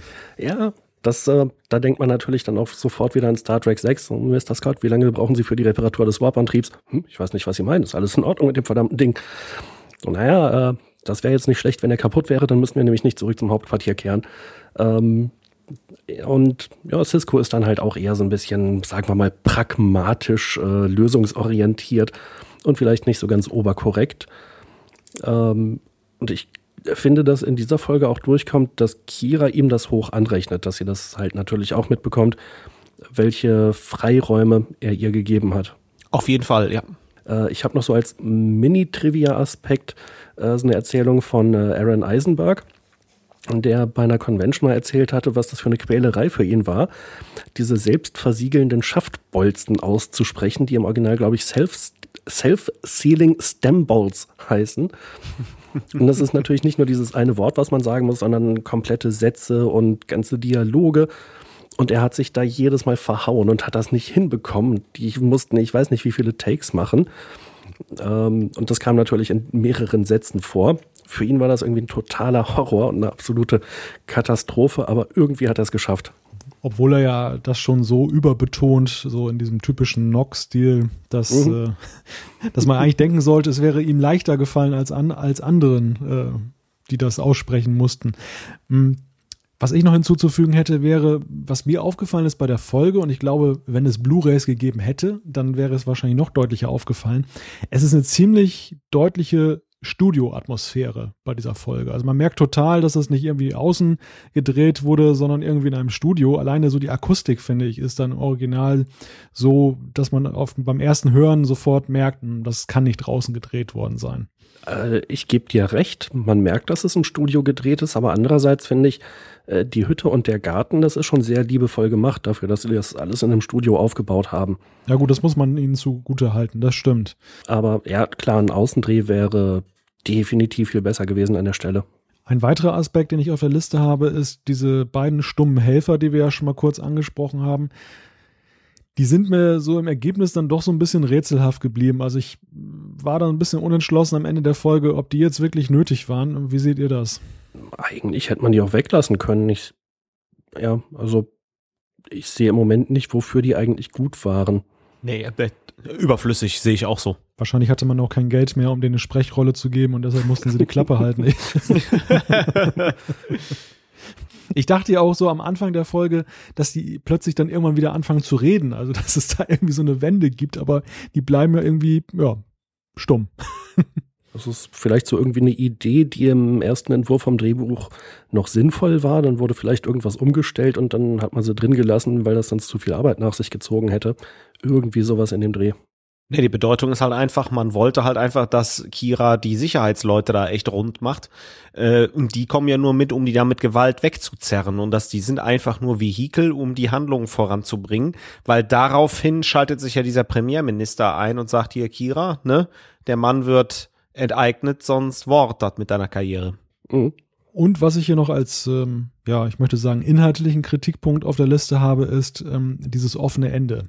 Also wir sehen ja, wie sie dann weggebeamt werden, dann kommt der Abspann. Wir wissen ja jetzt nicht, hm, wird er das in Anführungszeichen überleben, kommt er damit klar, sich woanders anzusiedeln und das wird ja auch nie wieder angesprochen. Wie, wie fandt ihr das? Das war für mich wieder so ein Rückfall in die alten Zeiten abgeschlossener Folgen, die dann irgendwo inhaltlich bedeutungslos bleiben für das Weitere. Mhm. Ja, auf jeden Fall. Das ist ein guter Hinweis, denn es gibt ja andere Stellen, wo durchaus nochmal Bezug genommen wird äh, gerade auch bei Kira und ihrem äh, in Anführungszeichen kardassianischen Vater. Die genauen Details habe ich nicht mehr im Hinterkopf, aber ich meine, das wird später nochmal aufgegriffen. Wir haben jetzt ja ein ganz äh, spannendes Spektrum so an positiven und negativen Aspekten angesprochen. Bei Schuler das Spiel war es relativ leicht zu überblicken, wie unsere Meinung am Ende ausfällt. Mich würde mal wirklich interessieren, ähm, in einer Schulnote ausgedrückt, wo seht ihr diese Folge? Mm, also ich würde schon irgendwie eine 2 Plus oder sowas vergeben. Hm, weil ich diesen moralischen Konflikt so gut dargestellt finde, der Kira betrifft, der Malibok betrifft, der Cisco betrifft, der Bajor und Bajorana betrifft. Ähm, ja, es ist einfach eine, eine sehr gute Darstellung dieses ja durchaus wirklich schwierigen Themas. Ich schwanke zwischen eins und zwei, weil ich weiß, da kommen bei DS9 noch richtig starke Episoden. Ähm, ja, auch eine 2 plus. Aber ist, ist wie ich finde, mit einer der besten Folgen der ersten Staffel. Dann bin ich ja mit meiner 3 Minus am unteren Spektrum angelangt. Ja, auf oh, jeden Fall. Das muss jetzt aber begründen. Ähm, ich habe ja einige positive Ansätze hervorgehoben. Hm, die sehe ich auch bei dieser Folge. Gleichzeitig, komischerweise, ist der, der Funke nie so richtig übergesprungen. Also ich fand sie dann doch so ein bisschen ja unspannend überstrecken. Und ähm, ich finde einfach im, im Vergleich zu anderen Folgen von Deep Space Nine, die wesentlich besser waren, deutlich besser, wäre es einfach den, den Folgen gegenüber ungerecht, jetzt dieser, dieser Folge jetzt eine bessere Note zu geben. Also ich sehe das eher in einer Relation. Vielleicht würde ich das in Relation zu einer anderen Serie ganz anders bewerten. Ja, interessanter Gedanke. Mm, ja, aber die anderen Folgen, die du angesprochen hast, sind doch alle Weltklasse schon. Schuler das Spiel oder wie? also wenn du dich auf die erste Staffel beziehst, ähm, glaube ich, ich, ich muss dir recht geben, äh, ist es eine gute Folge, aber wenn man sich auf die Serie, die ersten einen bezieht, ist es, ja, also. Finde ich, finde ich immer noch eine gute Folge. Ja. Also, ja, so, so zwei irgendwas, finde ich das. Nee, also ich finde, gerade so, wenn ich mir dann Pilotfilm und, und Serienfinale oder äh, nicht Serienfinale, Staffelfinale angucke, da sind irgendwo noch für mich Welten einfach dazwischen gewesen in, in dem Punkt, ähm, wie sehr mich die Folge begeistert äh, und ob ich sie mir angucken möchte. Also ich kann es nachvollziehen, aber ich glaube, ich bleibe schon mehr so bei meiner 2 Plus. Boah, bin ich, bin ich froh, dass ich Malte nicht als Deutschlehrer hatte. Hätte ich für, eine, hätte ich für einen super Aufsatz, hätte er mir auch nur drei Minus reingedrückt. also ich nehme für mich auch durchaus in Anspruch, dass es ein bisschen subjektiv ist. Mhm. Ähm, vielleicht noch so ein eingeschmissener ja, Trivia-Aspekt. Ich hatte mal in der Wikipedia gestöbert, ähm, was eigentlich bei uns die Enteignung äh, auslösen kann. Also auf jeden Fall bräuchte es dafür oder braucht es dafür ein Gesetz. Das ist äh, im Grundgesetz geregelt. Und Gesetze, die eine Enteignung begründen können, sind zum Beispiel, Zitat Wikipedia, Baugesetzbuch, Bundesfernstraßengesetz, Landes, äh, Entschuldigung, Landbeschaffungsgesetz, Luftverkehrsgesetz, Allgemeines Eisenbahngesetz und ich höre an der Stelle mal auf, die Liste geht noch weiter. Krass. Da gibt es also eine ganze Menge Gesetze, die äh, nach deutschem Recht eine Enteignung begründen können. Und so ähnlich wie wir es hier in dieser DS9-Episode äh, sehen, ist das aber auch immer begründet mit dem Allgemeinwohl. Also wenn, was weiß ich, äh, mein Grundstück da liegt, wo jemand Lust hat, eine Fernstraße zu bauen und es gäbe aber eine andere Möglichkeit, die auch irgendwie zu bauen, dann äh, würde es sicherlich nicht dem Allgemeinwohl dienen oder dem Gemeinwohl, äh, mein Grundstück da äh, platt zu machen und mich zu enteignen. Ja, und in Wirklichkeit würde es dann auch wahrscheinlich Jahre des, äh, der Gerichtsverfahren nach sich ziehen und wäre dann nicht binnen von 45 Minuten in einer Star Trek-Folge erledigt. ja. Zwischen Bekanntgabe und Umsetzung der Enteignung. Weil das, das wäre natürlich auch mal noch mal so eine Frage. Ähm, warum hat denn eigentlich der Malibok da kein Einspruchsrecht? Äh, gibt's gibt's keine Gerichte, die er da anrufen kann? Oder haben die nur vergessen, ihm das zu sagen und er hätte das sowieso nicht gemacht, ähm, weil er so ein Kauz ist? Also das wäre sicherlich ein Aspekt, den die Folge auch nochmal hätte beleuchten können, aber ich denke, man wollte halt eine ethische, ethisch interessante Geschichte erzählen und keine juristisch spannende. Ja, wobei, wenn du diesen Aspekt gerade ansprichst, dann ähm, ist das auch ein weiteres Argument für mich, warum ich sage, dass, dass dieser, diese Folge dann es einfach den bisschen sich zu leicht macht, diesen Konflikt zu zeichnen. Was ich vorhin schon sagte, auf der einen Seite eben diese vielen sozialen Faktoren, die bei ihm reinspielen, dass man Mitleid mit dem Mann hat, auf der anderen Seite ähm, kriegt man auch nicht so richtig einen Draht zur anderen Seite. Da sieht man nur diesen, ich weiß nicht, Innenminister oder was der da ist, der, der dann halt auf DS9 darauf pocht, dass das jetzt mal umgesetzt wird und hoffentlich schnell und bitte keine Probleme. Ähm, das ist natürlich nicht so, dass ich jetzt für diese Position, für die, für die bajoranische Regierung da jetzt so gefühlt dann Partei ergreife. Ähm, auch wenn ich natürlich sehe, dass da diese, was weiß ich, wie vielen Häuser da im Winter dann äh, alle im, im Dunkeln sind oder ohne Wärme. Aber das ist dann schon wieder so, so abstrakt. Und, und ich sag mal, wenn das irgendwie dann mal vernünftiger begründet worden wäre, hätte ich es auch ein bisschen spannender gefunden, für mich diese Abwägung hier vorzunehmen. Ja, ich denke mal, können wir dann so stehen lassen, oder? Ja, ich glaube auch. Und dann geht es naheliegenderweise weiter mit Malte. Genau, ich habe die Folge Der undurchschaubare Maritza mir mal genauer angesehen. Das ist im Englischen die Folge Duet. Ähm, und da geht es darum, Deep Space Nine bekommt Besuch von einem Cardassianer, der auf einem Frachter anlandet, der medizinische Hilfe bedarf. Ähm, der hat nämlich das Kalanora-Syndrom. Das Kalanora-Syndrom, das ist eine Krankheit, die man bekommen kann oder die wohl, so wird es dargestellt, ausschließlich bekommen kann, äh, wenn man auf dem äh, im Arbeitslager Gallitep dabei war, wo damals ein Bergwerkunglück sich ereignet hat. Und ähm, ja, dann ist halt Kira relativ schnell klar, das äh, muss ein Kriegsverbrecher sein. Und der gute Mann, der stellt sich dann vor als äh, Maritza, der allerdings, wie sich äh, dann bei weiterer Recherche dann ergibt, wohl nur ähm, ja, ein Sachbearbeiter war, der also jetzt nicht ähm, sozusagen äh, am, am Leid der, der unterjochten Bajoraner dafür verantwortlich ist. Ähm, dann gibt es aber weitere Nachforschungen, die dann Odo anstellt. Und äh, die ergeben dann halt, dass es sich in Wirklichkeit um Gul Dahil handelt, den Kommandanten. Und das ist natürlich dann schon ein großes, ein, ein, ein, ein sensationeller Fund.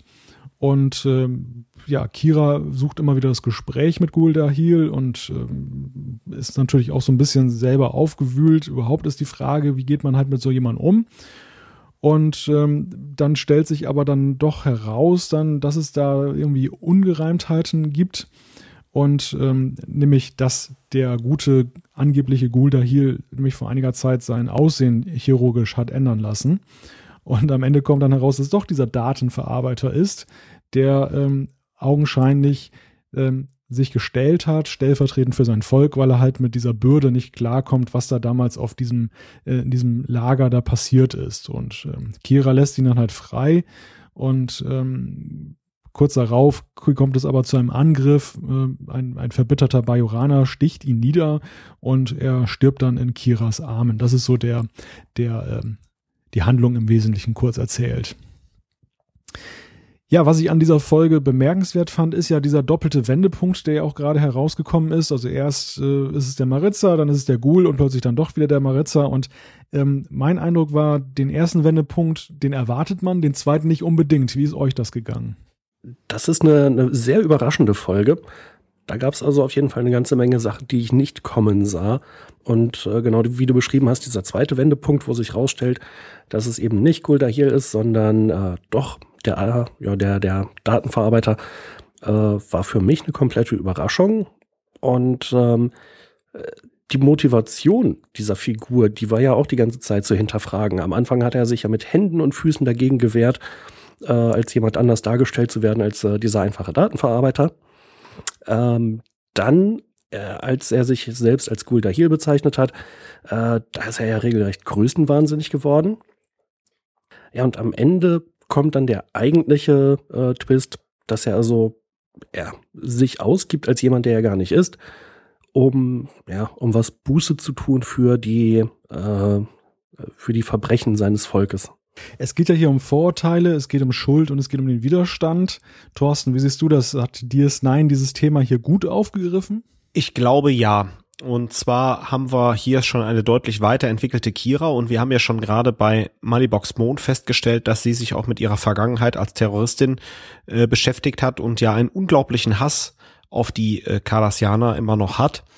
Ähm, sie will ja unbedingt diese Verhandlungen äh, führen und ähm, die Tendenz ist ja da, dass sie tatsächlich Rache übt und sie macht auch eine Wandlung hier durch und ähm, vielleicht auch so ein bisschen stellvertretend äh, für den einen oder anderen Bajoraner und ich denke, es gibt noch weitere Folgen, die sich mit der Vergangenheit äh, der Bajoraner, mit den Cardassianern beschäftigen. Das ist aber hier der erste Schritt und das ähm, haben, glaube ich, auch die Autoren erkannt nach dieser Folge, dass das ein unglaubliches Potenzial bietet. Aber das ist auch schon der erste Schritt, das Ganze so ein bisschen äh, aufzuarbeiten und äh, dieses ja, was heißt aufzuarbeiten? Das ist ja auch schon so ein Pulverfass und das schwelt auch immer die ganze Zeit durch die durch die Serie. Vielleicht aber bereitet es auch den Kreisbogen vor, wo äh, wir auch mit extremen Bajoranern zu tun haben.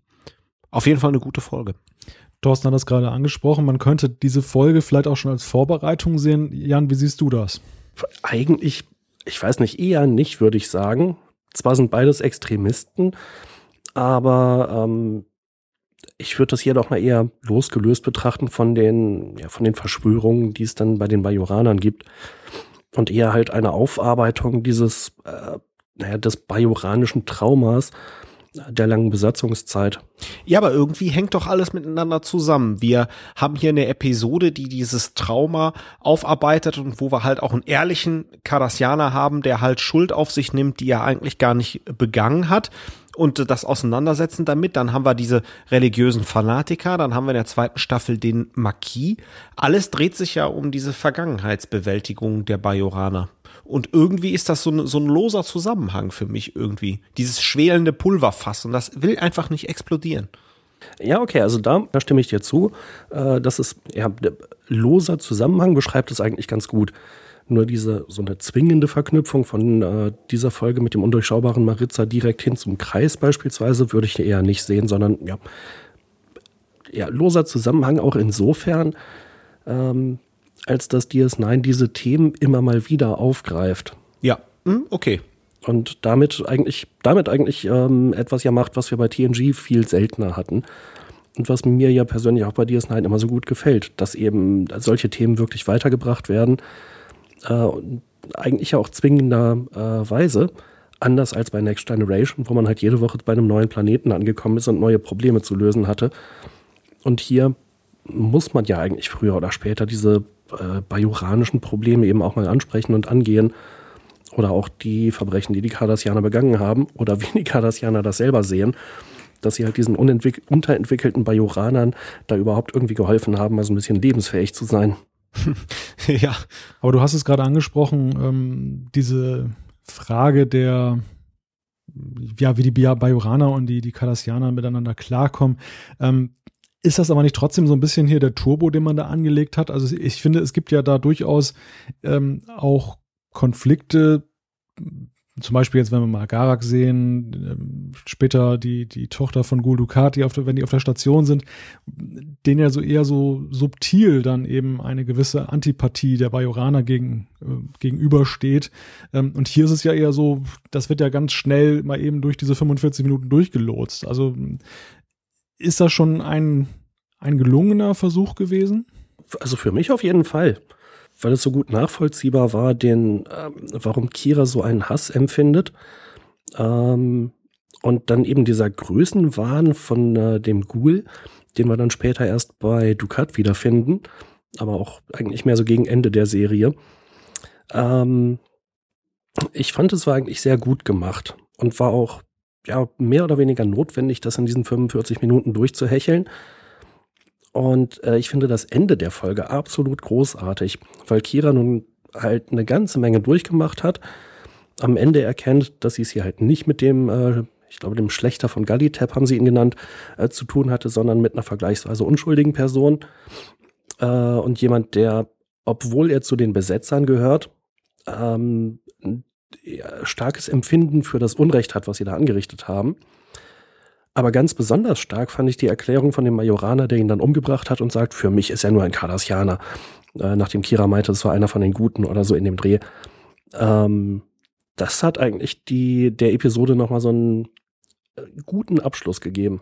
Also ich stimme dir grundsätzlich zu, aber dieser gute Mann, der ihn dann nachher umbringt, ist ja so, wie es scheint, ja eher so ein Gelegenheitstäter, der ja immer wieder mal da in der, in der Arrestzelle sitzt und dann nach einiger Zeit wieder rauskommt, dass der sich jetzt plötzlich zum Mörder entwickelt, nur weil er jetzt so eine Antipathie gegen den Cardassianer hat ist für mich jetzt nicht ganz so vollends überzeugend gewesen. Also ich hätte da ja schon eher jemanden gesehen, der tatsächlich diesen, diese ganze Geschichte mitverfolgt.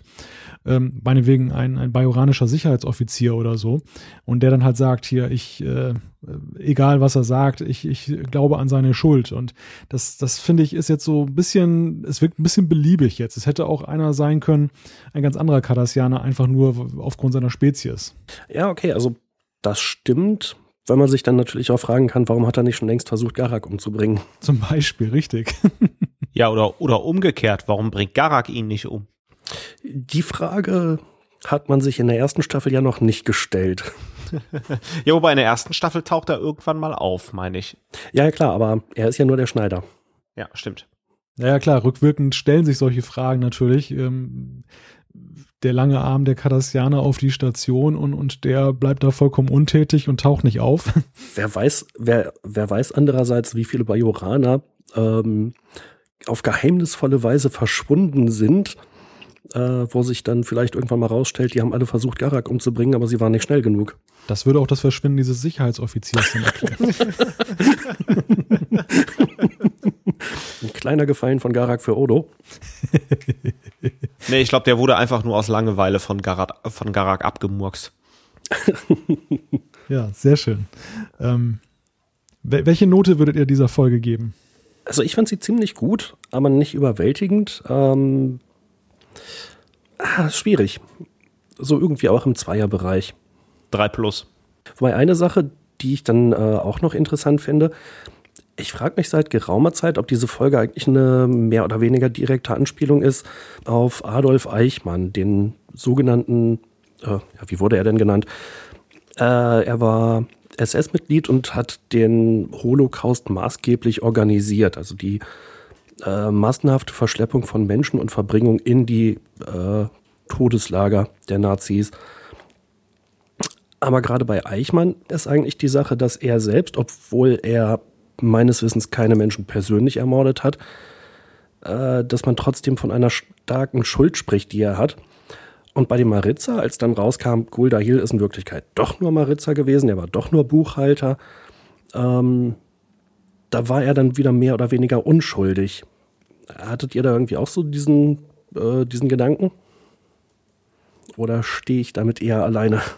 Nee, ich hab, äh, muss gestehen, ich habe den Transfer ähm, nicht gemacht. Aber es ist ein interessanter Gedanke, ohne, ohne Frage. Ich glaube, als Inspiration äh, wäre das durchaus möglich gewesen, weil das ist ein Thema, was auf jeden Fall passt. Mhm, also Eichmann ist halt, äh, hatte den Krieg überlebt, hat sich ähm, unter diversen Tarnidentitäten schließlich bis nach Argentinien durchgeschlagen, ist dann in den Anfang der 60er da von äh, israelischen Agenten äh, verschleppt worden. Dann wurde ihm in Israel der Prozess gemacht und er wurde da zur Todesstrafe verurteilt. Für äh, naheliegenderweise äh, die Organisation des Holocausts oder für, für Massenmord und Völkermord. Und ja, bezogen eben wieder auf die, auf äh, Maritza und DS9 wäre dann halt die Frage, ein Kardassianer, der in so einem Lager dient, äh, sei es als Soldat, als Buchhalter, als Koch, ist der eigentlich unschuldig? Und das ist ja auch der Vorwurf, den Kira am Anfang macht. Es ist völlig egal, er war da, also ist er schuldig. Und insofern finde ich, dass die Episode schon sehr gut ist, weil eben diese Fragen diskutiert werden. Ist er schuld nur, weil er da war? Oder ist er eigentlich irgendwie auch nur ein armes Würstchen und der wurde dahin versetzt und er ganz alleine, naja, was soll er schon machen? Und er hört da die Todesschreie von den äh, gefolterten Majoranern. Aber ähm, er ist halt auch nur Buchhalter und ja, das ist schwierig. Ein Opfer unter Tätern sozusagen. Mhm. Ja, sehe seh ich auch so. Hm, um vielleicht noch meine Benotung noch dazu zu geben, ich würde dieser Folge ähm, sogar eine 1 bis 2 geben. Mhm. Also einerseits wegen der, des dargestellten Konflikts, dieser, diesem, diesem, dieser doppelten Wendung, die ich einfach genial finde, also die, die wirklich gelungen ist, aber eben auch wegen der Umsetzung, was so Kameratechnik angeht und, und musikalische Untermalung. Also ich finde, hier passt einfach vieles gut zusammen. Und das ergibt im Ergebnis halt eine doch eine durchaus sehr gute Folge. Ja, ich möchte meine Note revidieren und bin jetzt auf einer 2 minus. so leicht geht das. Kennst du dich doch, ich bin wankelmütig. Malte als Deutschlehrer hat sich durchgesetzt. äh, sehr, sehr lobenswert finde ich natürlich auch noch den Schauspieler von äh, Maritza, Harris Yulin, äh, der so diese Rolle und den sowohl den ja den kleinen Buchhalter, der ja ganz unschuldig ist, und eben auch den größten wahnsinnigen äh, Ghoul richtig gut äh, rüberbringt. Und sehr, sehr glaubwürdig auch. Wobei es natürlich mal wieder so ein kleiner Kniff ist, dass ähm, es hier so dargestellt wird, als wenn so eine optische Veränderung nicht so ohne weiteres möglich ist. Und auf der anderen Seite wurde es ja bei TNG des Öfteren gemacht, wenn man irgendeine außerirdische Welt be besucht hat, wo man dann halt die Direktive nicht verletzen wollte. da, da frage ich mich natürlich, ähm, ist das wieder so ein bisschen ja zu leicht gemacht, dass man jetzt plötzlich das dann den Spieß umdreht, dass es dann doch nicht so ohne weiteres möglich ist? Ja, ich glaube, das ist immer so, wie es gerade zur Folge passt mal so, mal so. Ja. Gut, wenn ihr nichts weiter habt, dann. Ja, also ich glaube, da können wir auch den Deckel drauf machen. Ich habe nichts weiter zu der Folge. Ja, aber das ist doch schön, wenn wir quasi schwach beginnen und stark enden. Passt ja auch zur Staffel von äh, DS9. Das, das wäre noch so eine Frage, die ich vielleicht nochmal abschließend ganz gerne zur gesamten Staffel stellen würde. Gerade den späteren Star Trek-Serien haftet ja immer so ein bisschen das Vorurteil an.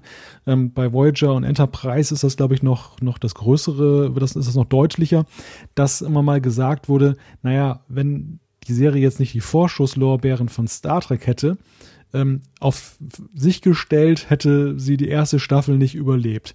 Ähm, wie seht ihr das hier bei Deep Space Nine? Ähm, ich glaube, ähm, ich habe ja am Anfang schon gesagt, die erste Staffel ist die schwächste ähm, Staffel von äh, Deep Space Nine. Auf der anderen Seite, glaube ich, funktioniert es nur mit dem Star Trek-Faktor am Rande des Universums auf einer total schrottigen Station mit einem Haufen von Problemen ähm, und mit teilweise äh, ja irrational handelnden Charakteren. Ähm, deswegen mh, glaube ich, hätte es TNG nicht gegeben, hätte DS9 so keine Chance gehabt. Da bin ich nicht sicher. Ähm, ich meinte ja schon, mir hat die Staffel eigentlich ganz gut gefallen. Ähm, wohl wissend, dass es äh, im Laufe der Serie noch wesentlich besser und spannender wird. Ähm, schon der Pilotfilm hat ja eine ganze Menge Potenzial. Und das Potenzial wird zwar in dieser Staffel noch nicht voll ausgeschöpft, eigentlich nicht mal zur Hälfte. Aber es ist immer noch da und man ahnt schon, naja, also dieser Gamma-Quadrant, geheimnisvoll und auch die komischen Aliens, die daherkommen, da ist noch eine Menge drin. Äh, man arbeitet mit Bajor und mit den Cardassianern, hat die Konflikte, die dann in der zweiten Staffel ja auch ganz klar fortgeführt werden. Ich glaube schon, dass diese Serie äh, mindestens mal in der damaligen Zeit auch ohne die Vorschusslorbeeren funktioniert hätte. Also ich will jetzt nicht sagen, dass die erste Staffel äh, nur schlecht ist. Wir haben hier eine gute erste Staffel, die beispielsweise, finde ich, deutlich besser ist als die erste Staffel von TNG. Mhm. Ähm, aber ja, ich glaube, der Star Trek-Faktor ist das ähm, Entscheidende, der uns da spannend zuschauen lässt. Auf der anderen Seite muss ich dir natürlich recht geben, es werden gerade mit dem Pilotfilm so viele Themen auf einmal aufgemacht. Ich meine, vergleich mal mal die Pilotfilme alleine äh, mit dem Pilotfilm von TNG. Ähm, da sind ja Meilen äh, äh, dazwischen, weil so viele verschiedene Sachen aufgemacht werden. Also von daher, ja, ich glaube, du könntest recht haben. ja, also ich meine, man wird es ja sowieso nie rausfinden. Ähm, nachträglich wundert mich jedenfalls bei TNG viel mehr, dass die Serie überhaupt eine zweite Staffel bekommen hat. Weil ich glaube, wir sind uns alle einig, da sind so viele schlechte Folgen dabei. Und ähm, ich sehe in der ersten Staffel von TNG weniger Potenzial als in der ersten Staffel von DS9. Stimmt. Man muss zur Ehrenrettung von TNG sagen, dass äh, es auch noch 80er Jahre waren. da, da, wurde noch mäßigere Qualität akzeptiert. Aber ich gebe dir recht, also ich glaube, der, der Star Trek-Bonus war bei TNG noch ausgeprägter als bei DS9. Ähm, das hat man vielleicht alleine deshalb auch seitens der Zuschauer am Leben gehalten, weil man halt der Serie nicht ein ähnliches Schicksal bescheiden wollte wie jetzt der Classic-Serie.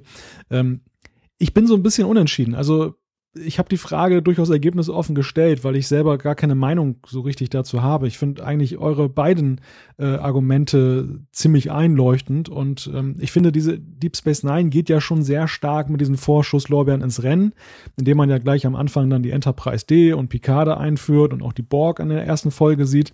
Also da, da wird ja doch sehr eben auf diesen Faktor aufgebaut. Ich finde aber, was so das Freischwimmen angeht, gelingt der Serie auch schon einiges so in der ersten Staffel. Also ich bin da auch so hin und her gerissen.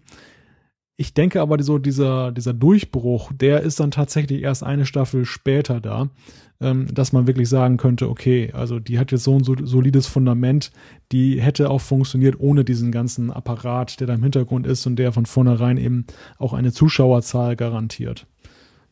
Aber ich finde, wie gesagt, bei eure beiden äh, Positionen sehr interessant. Ja, dann haben wir doch mal wieder das gesamte Spektrum abgedeckt. Perfekt. Und wir hatten sogar eine Anekdote von dir. Oh, stimmt. Ich denke mal, das war es, woran ich dich erinnern sollte, äh, während wir Chula besprochen haben. äh, ja. Gibt es von eurer Seite noch etwas zur ersten Staffel von Deep Space Nine auf Nicht-Blu-ray zu sagen? ja, das ist doch ein äh, schöner Aufhänger. Ich würde das ja so gerne auf Blu-ray sehen komplett remastered. Ich meine, wenn sie es jetzt schon machen, dann würde ich ja an deren Stelle direkt auf äh, Ultra HD gehen. wenn es das hergibt, aber ich habe so die Befürchtung, dass unsere Wünsche und unsere Bitten hier nicht erhört werden. Ach, wer weiß. Dann würde ich sagen, machen wir das fast mal zu von Deep Space Nine, erste Staffel. Wir haben ja noch sechs weitere schöne Staffeln, die wir besprechen können in kommenden Trackcasts. Und ich würde sagen, gehen wir mal rüber zum Feedback, denn da haben wir wieder einiges im Köcher. Genau, Frank hat uns bei Facebook geschrieben, äh, ist äh, zufällig auf den Podcast auf unseren äh, Podcast gestoßen und hat sich da fast schon komplett durchgehört. Und er meint noch, als Mitglied der Generation 50 Plus kenne ich die meisten Folgen aus dem TV. Als Kind fand ich die Classic-Serie super Doch wenn ich jetzt die HD-Aufnahmen auf ZDF Neo sehe, finde ich vieles, sagen wir mal, eher kitschig. Aber TNG ist und bleibt meine Lieblingsserie.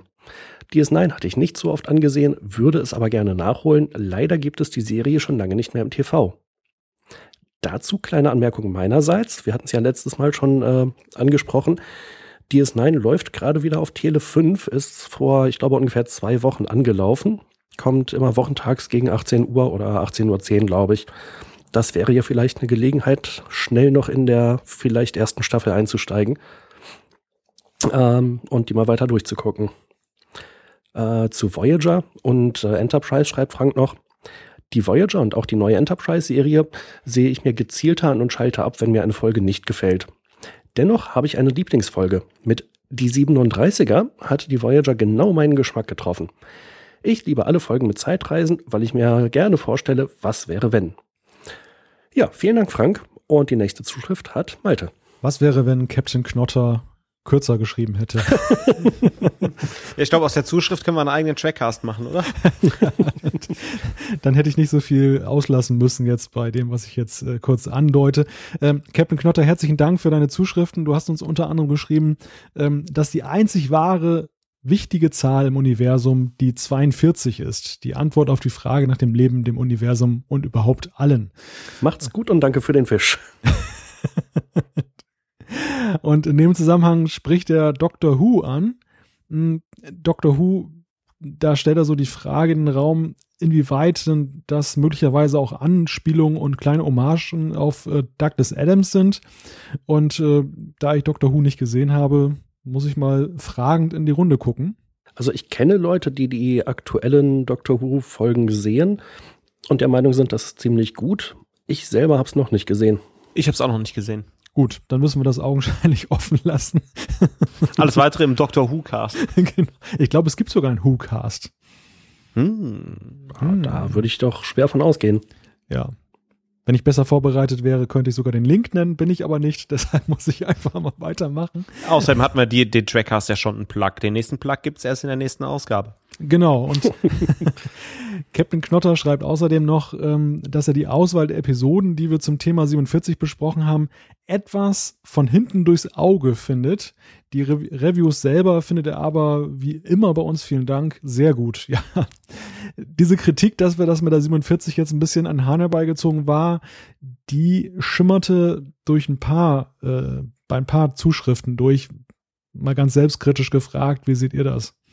Naja, also frühestens wird das in äh, 100 Ausgaben, nee, Entschuldigung, 99 Ausgaben wieder vorkommen. Obwohl, vielleicht bei der 74. Naja, ähm, also die 47 so als Star Trek Glückszahl oder äh, Sonderzahl hat halt schon irgendwie eine herausragende Stellung und ich finde schon, war schon sinnvoll, dass wir dann ausgerechnet in Ausgabe 47 das Thema auch aufgegriffen haben. Und ähm, ja, ich meine, damit ist die Sache jetzt im Wesentlichen auch durch. Wird wahrscheinlich nicht wieder vorkommen, dass wir eine eigene Ausgabe nur darüber machen. Also wir haben ja die Herleitung der beiden Folgen, wie ich finde, absolut wasserdicht dargestellt im 47. Trackcast. Und äh, ich sage jetzt mal, diese Kritik lasse ich nicht auf mir sitzen, weil das war völlig wasserdicht. ja, Folge 4.7 und Folge 7.4. Genau. Dem ist eigentlich nichts mehr hinzuzufügen. Außer dass Captain Knotter dann auch noch meinem Aufruf gefolgt ist und sein Nickname mal äh, erklärt hat. Das ist auch ganz witzig. Das ist irgendwie vom Kinderspiel hat sich das irgendwie herausgebildet und Knottern, das hat irgendwie was mit Meckern zu tun, zumindest ähm, in einem Dialekt, wo ich jetzt gerade die Passage hier nicht finde. und äh, ja, so hat sich halt dann sein Nickname äh, gebildet. Finde ich ganz witzig, äh, dahingehend, dass das manchmal so lebenslange ja, so ein lebenslanger roter Faden ist, der dann irgendwo sich in so einem Namen manifestiert und nicht einfach nur so nach dem Motto, ach, gefällt mir gerade mal, nehme ich mal eben. Also herzlichen Dank auch an dich, dass du uns das mal und äh, ja, dargestellt hast, wie denn dieser Name überhaupt entstanden ist.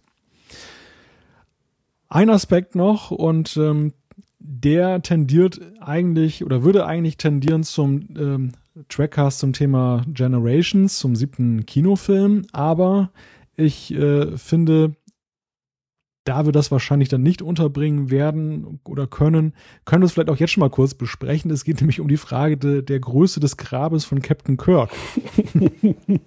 Also ich fand das sehr spannende Ausführungen von äh, Captain Knotter. vielleicht sollte ich ja mal kurz die äh, die entsprechende Passage einfach mal vorlesen. Also er, er schreibt halt, dass das Problem ist, dass das Grab befindet sich oben auf der Spitze des Hügels Berges auf Veridian 3 ist das, glaube ich. Und ähm, er fragt halt, hat Picard den zerschmetterten Kirk etwa unter dem Wrack der Brücke hervorgezehrt, ihn mühsam von ganz unten auf die Spitze des Berges geschleift, nur damit Kirk in seinem Grab eine schöne Aussicht hat? also die Frage alleine ist ja schon mal echt Gold wert.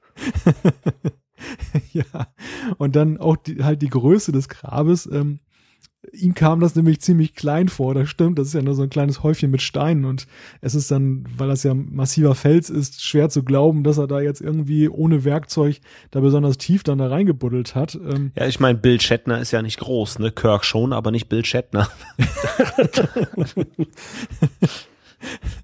also er hat halt festgestellt bei genauer Betrachtung, dass eigentlich ein durchschnittlich großer Mann, so wie Kirk, da gar nicht runter, äh, drunter passt.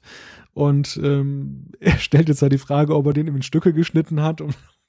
Und, und Vielleicht waren. das, das ist schon sehr geil, ja. Ich glaube, es kam die Theorie, dass nach dem Sturz ja sowieso so einzelne Stücke da rumlagen. Und äh, das, das, das, das ist ja eigentlich schon mal nicht richtig, weil wir sehen ihn doch eigentlich da in Gänze noch in der letzten Einstellung, oder? Na, aber ich glaube nur den Oberkörper, der Rest ist doch irgendwie begraben, oder? Vor allen Dingen amüsant finde ich ja auch äh, die Anmerkung hier, Kirk ist ja nicht gerade ein Leichtgewicht. Also möglicherweise hat er dann so einen Stiefel nur da beerdigt oder wie. Also, äh, vielleicht nehme ich das vorweg, aber ich glaube, Captain Knotter hat dann auch noch die Frage aufgeworfen, ob vielleicht so den ganzen Weg bis den Berg nach oben überall so kleine Gräber hier sind. Hier, hier irgendwie ein Teil und da noch eins, das halt Picard nicht also ganz so schwer zu schleppen hatte. ich, ich wäre jetzt auf diese Gedanken nicht gekommen, aber ich finde sie sehr spannend. Ja. Ich finde das auch total amüsant. Vor allen Dingen auch, dass die tolle Kommentierung hier des Einsatzes. Also äh, Picard steigt zu ihm hinab. Kurt sagt, oh my, in Klammern, Mr. Zulu lässt grüßen. Ah, oh, ist Weltklasse. Ja, aber diese, diese Frage ist natürlich vollkommen berechtigt. Also erstens, äh, warum da oben? Äh, zweitens, warum und oder welchen Format oder was überhaupt. Also, das ist natürlich schon, schon sehr spannend und ich werde auch im Leben nicht drauf gekommen, obwohl ich den Film ja nun dutzende Male gesehen habe, mir diese Frage zu stellen. Gut, es ist jetzt auch nicht so eine tolle Frage. Captain Knotter schreibt selber dazu, was meint ihr dazu? Gedanken, Anregung, Abendessen, das hochkommt. ich weiß nicht, ob man meinen knurrenden Magen hat, aber das Abendessen kommt erst noch bei mir. Ja, den habe ich gerade in der Tat gehört. Wow. ja, sehr schön. Also Captain Knotter, ganz herzlichen Dank für diese durchaus fundierte Frage, die uns jetzt weitergebracht hat im Star Trek-Universum. Und weiter geht's mit Thorsten. Ja, Hanno Sola, nicht zu verwechseln mit Han Solo, hat uns beim Trackcast.de eine Nachricht hinterlassen. Zwar, ich habe jetzt zwei kurze Aussagen. Die Zahl 47 ist doch etwas dünn für ein Episodenthema. Nö, wir haben daraus einen ganzen Podcast gemacht. Und dann noch seine zweite Anmerkung. Demnächst wieder ran an euer Kerngeschäft und vielleicht an weitere gute Episoden von DS9 mit so einem Zwinkern Smiley. Ja, genau. Und äh, ja, wir haben jetzt mal losgestartet. Ich glaube, ich verrate nicht zu viel, dass wir äh, natürlich auch noch die anderen DS9-Staffeln besprechen werden, uns auch die ein oder andere Doppelfolge oder besondere Episode herausgreifen, wo wir vielleicht einen eigenen Podcast zu machen. Weiter geht's mit Jan. One of the Geeks hat uns mal wieder geschrieben auf trackers.de und ähm, hat gleich mal ein paar berühmte 47er und 74er rausgesucht, die wir übersehen haben. Und zwar natürlich die Schiffsnummer der Voyager ist die NCC 74656. Äh, und ab dem Finale der dritten Voyager-Staffel kommt Spezies 847 2 ins Spiel.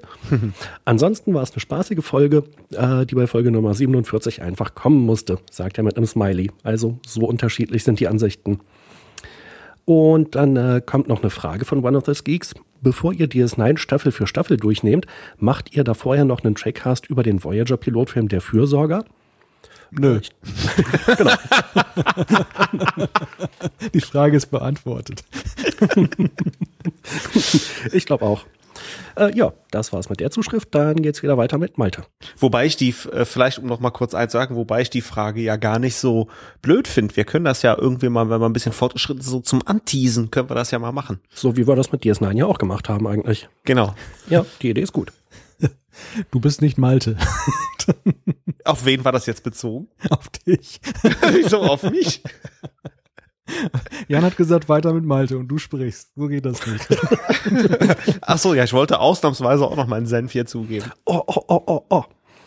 Ah, Ich muss ja gerade einwerfen, wir waren jetzt bei einer Stunde 47 Minuten 47 Sekunden in äh, unserem Skype. Ja, und beim nächsten Mal Cool. Beim nächsten Mal kriegen wir wieder Zuschriften von wegen, man kann unsere Stimmen nicht auseinanderhalten. Das ist natürlich kein Wunder, wenn sich der Falsche meldet, wenn Malte gerufen wird. Also wir versuchen das nochmal. Die nächste Zuschrift hat jetzt Malte. Ja, danke schön. Ich möchte übrigens noch, Sorry. ich möchte übrigens noch hinzufügen, ähm, dass ich es ganz schön fand, dass gerade jetzt diese One of the Geeks äh, Zuschrift kam nach der von Thorsten, weil nämlich das bei Thorsten jetzt so ein bisschen so wirkte, als wenn wir uns jetzt bei unseren Hörern anbiedern würden, wenn da einer schreibt von wegen, ja, jetzt müsst ihr aber mal was Vernünftiges machen, besprecht mal DS9 und was machen wir? Wir besprechen DS9, nein, ähm, so funktioniert es nicht. Also wir haben jetzt schon mal einen, einem Hörer, ähm, ja, ich wollte es schon sagen, vom Kopf, nein. wir haben nicht, wir haben nicht so, ich verstricke mich ja gerade. Ähm, also wir, wir, wir haben unterschiedliche Interessen, die hier aufeinandertreffen. Und es ist unmöglich, es allen recht zu machen. Das ist bei der, bei der 47, sage ich mal, die, die Kritik ist nicht ganz von der Hand zu weisen. Wir wollten diese schöne Zahl würdigen. Dass es ein bisschen schwierig war, da jetzt äh, ein inhaltliches Fundament zu finden, möchte ich einfach mal selbstkritisch ähm, anmerken, ist schon durchaus richtig. Aber auf der anderen Seite wir können es eben nicht allen recht machen. Und dahin geht auch noch nicht meine Zuschrift, aber eine der nächsten. Meine geht nämlich erstmal in eine andere Richtung. Isador hat geschrieben über trekkers.de und zwar hat er eine Anmerkung, die wohl größte 47 habt ihr aber ausgelassen, weil viel, viel zu offensichtlich vielleicht. Spezies 8472, ja. Also da, das fiel mir wirklich wie Schuppen von Augen, als ich das gesehen habe. Ja, ja, völlig zu Recht. Haben wir in der Folge komplett äh, übersehen. Wobei mir noch einfällt natürlich, die Defiant hatten wir, glaube ich, auch nicht angesprochen. Das müsste die NX 74205 sein. Ja, stimmt. Ja, hier One of the Geeks und Isador, ne? Habt ihr auch vergessen.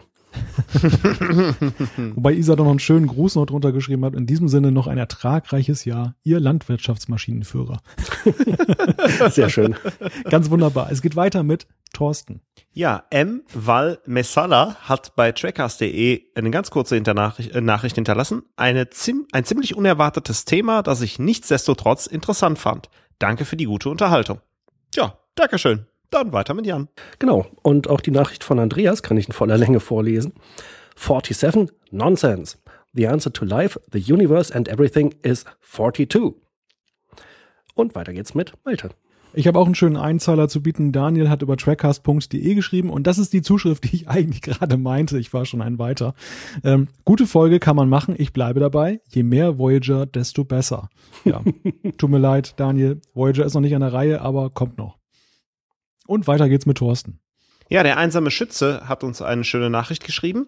Ähm, ich lese aber auch wie immer nur einen Teil vor. Eine Erwähnung habe ich dann aber leider doch vermisst, nämlich das legendäre Pokerspiel auf dem Holodeck in der TNG-Folge Angriff der Borg Teil 1 bzw. Decent. Dort spielt Data gegen Isaac Newton, Albert Einstein und Stephen Hawking. Hawking gewinnt mit einem Blatt aus vier Siebenden. Ja, also super Erwähnung auch noch von der 47. Äh, danke, dass du uns geschrieben hast. Weiter macht Jan. Genau, mit einer Nachricht von Mr. Wolf, auch wieder auf trackcast.de. Also, es geht um die Frage, wie ist das eigentlich mit dem Live Long and Prosper richtig? Er schreibt, lebe so und so, alles falsch. Prosper ist im Englischen kein Adjektiv wie erfolgreich, sondern ein aktives Verb. Das Original live long and prosper, äh, das heißt ungefähr lebe lang und gedeihe oder lebe lang und wachse. Interessanter Gedanke. In dem Moment, als er das geschrieben hat, dachte ich mir, natürlich, selbstverständlich. So macht das oder so ergibt das Sinn. Egal, jedenfalls meint er, lebe lang und in Frieden gefällt mir persönlich auf Deutsch am besten, gefolgt vom englischen Original, Original Zitatssinn.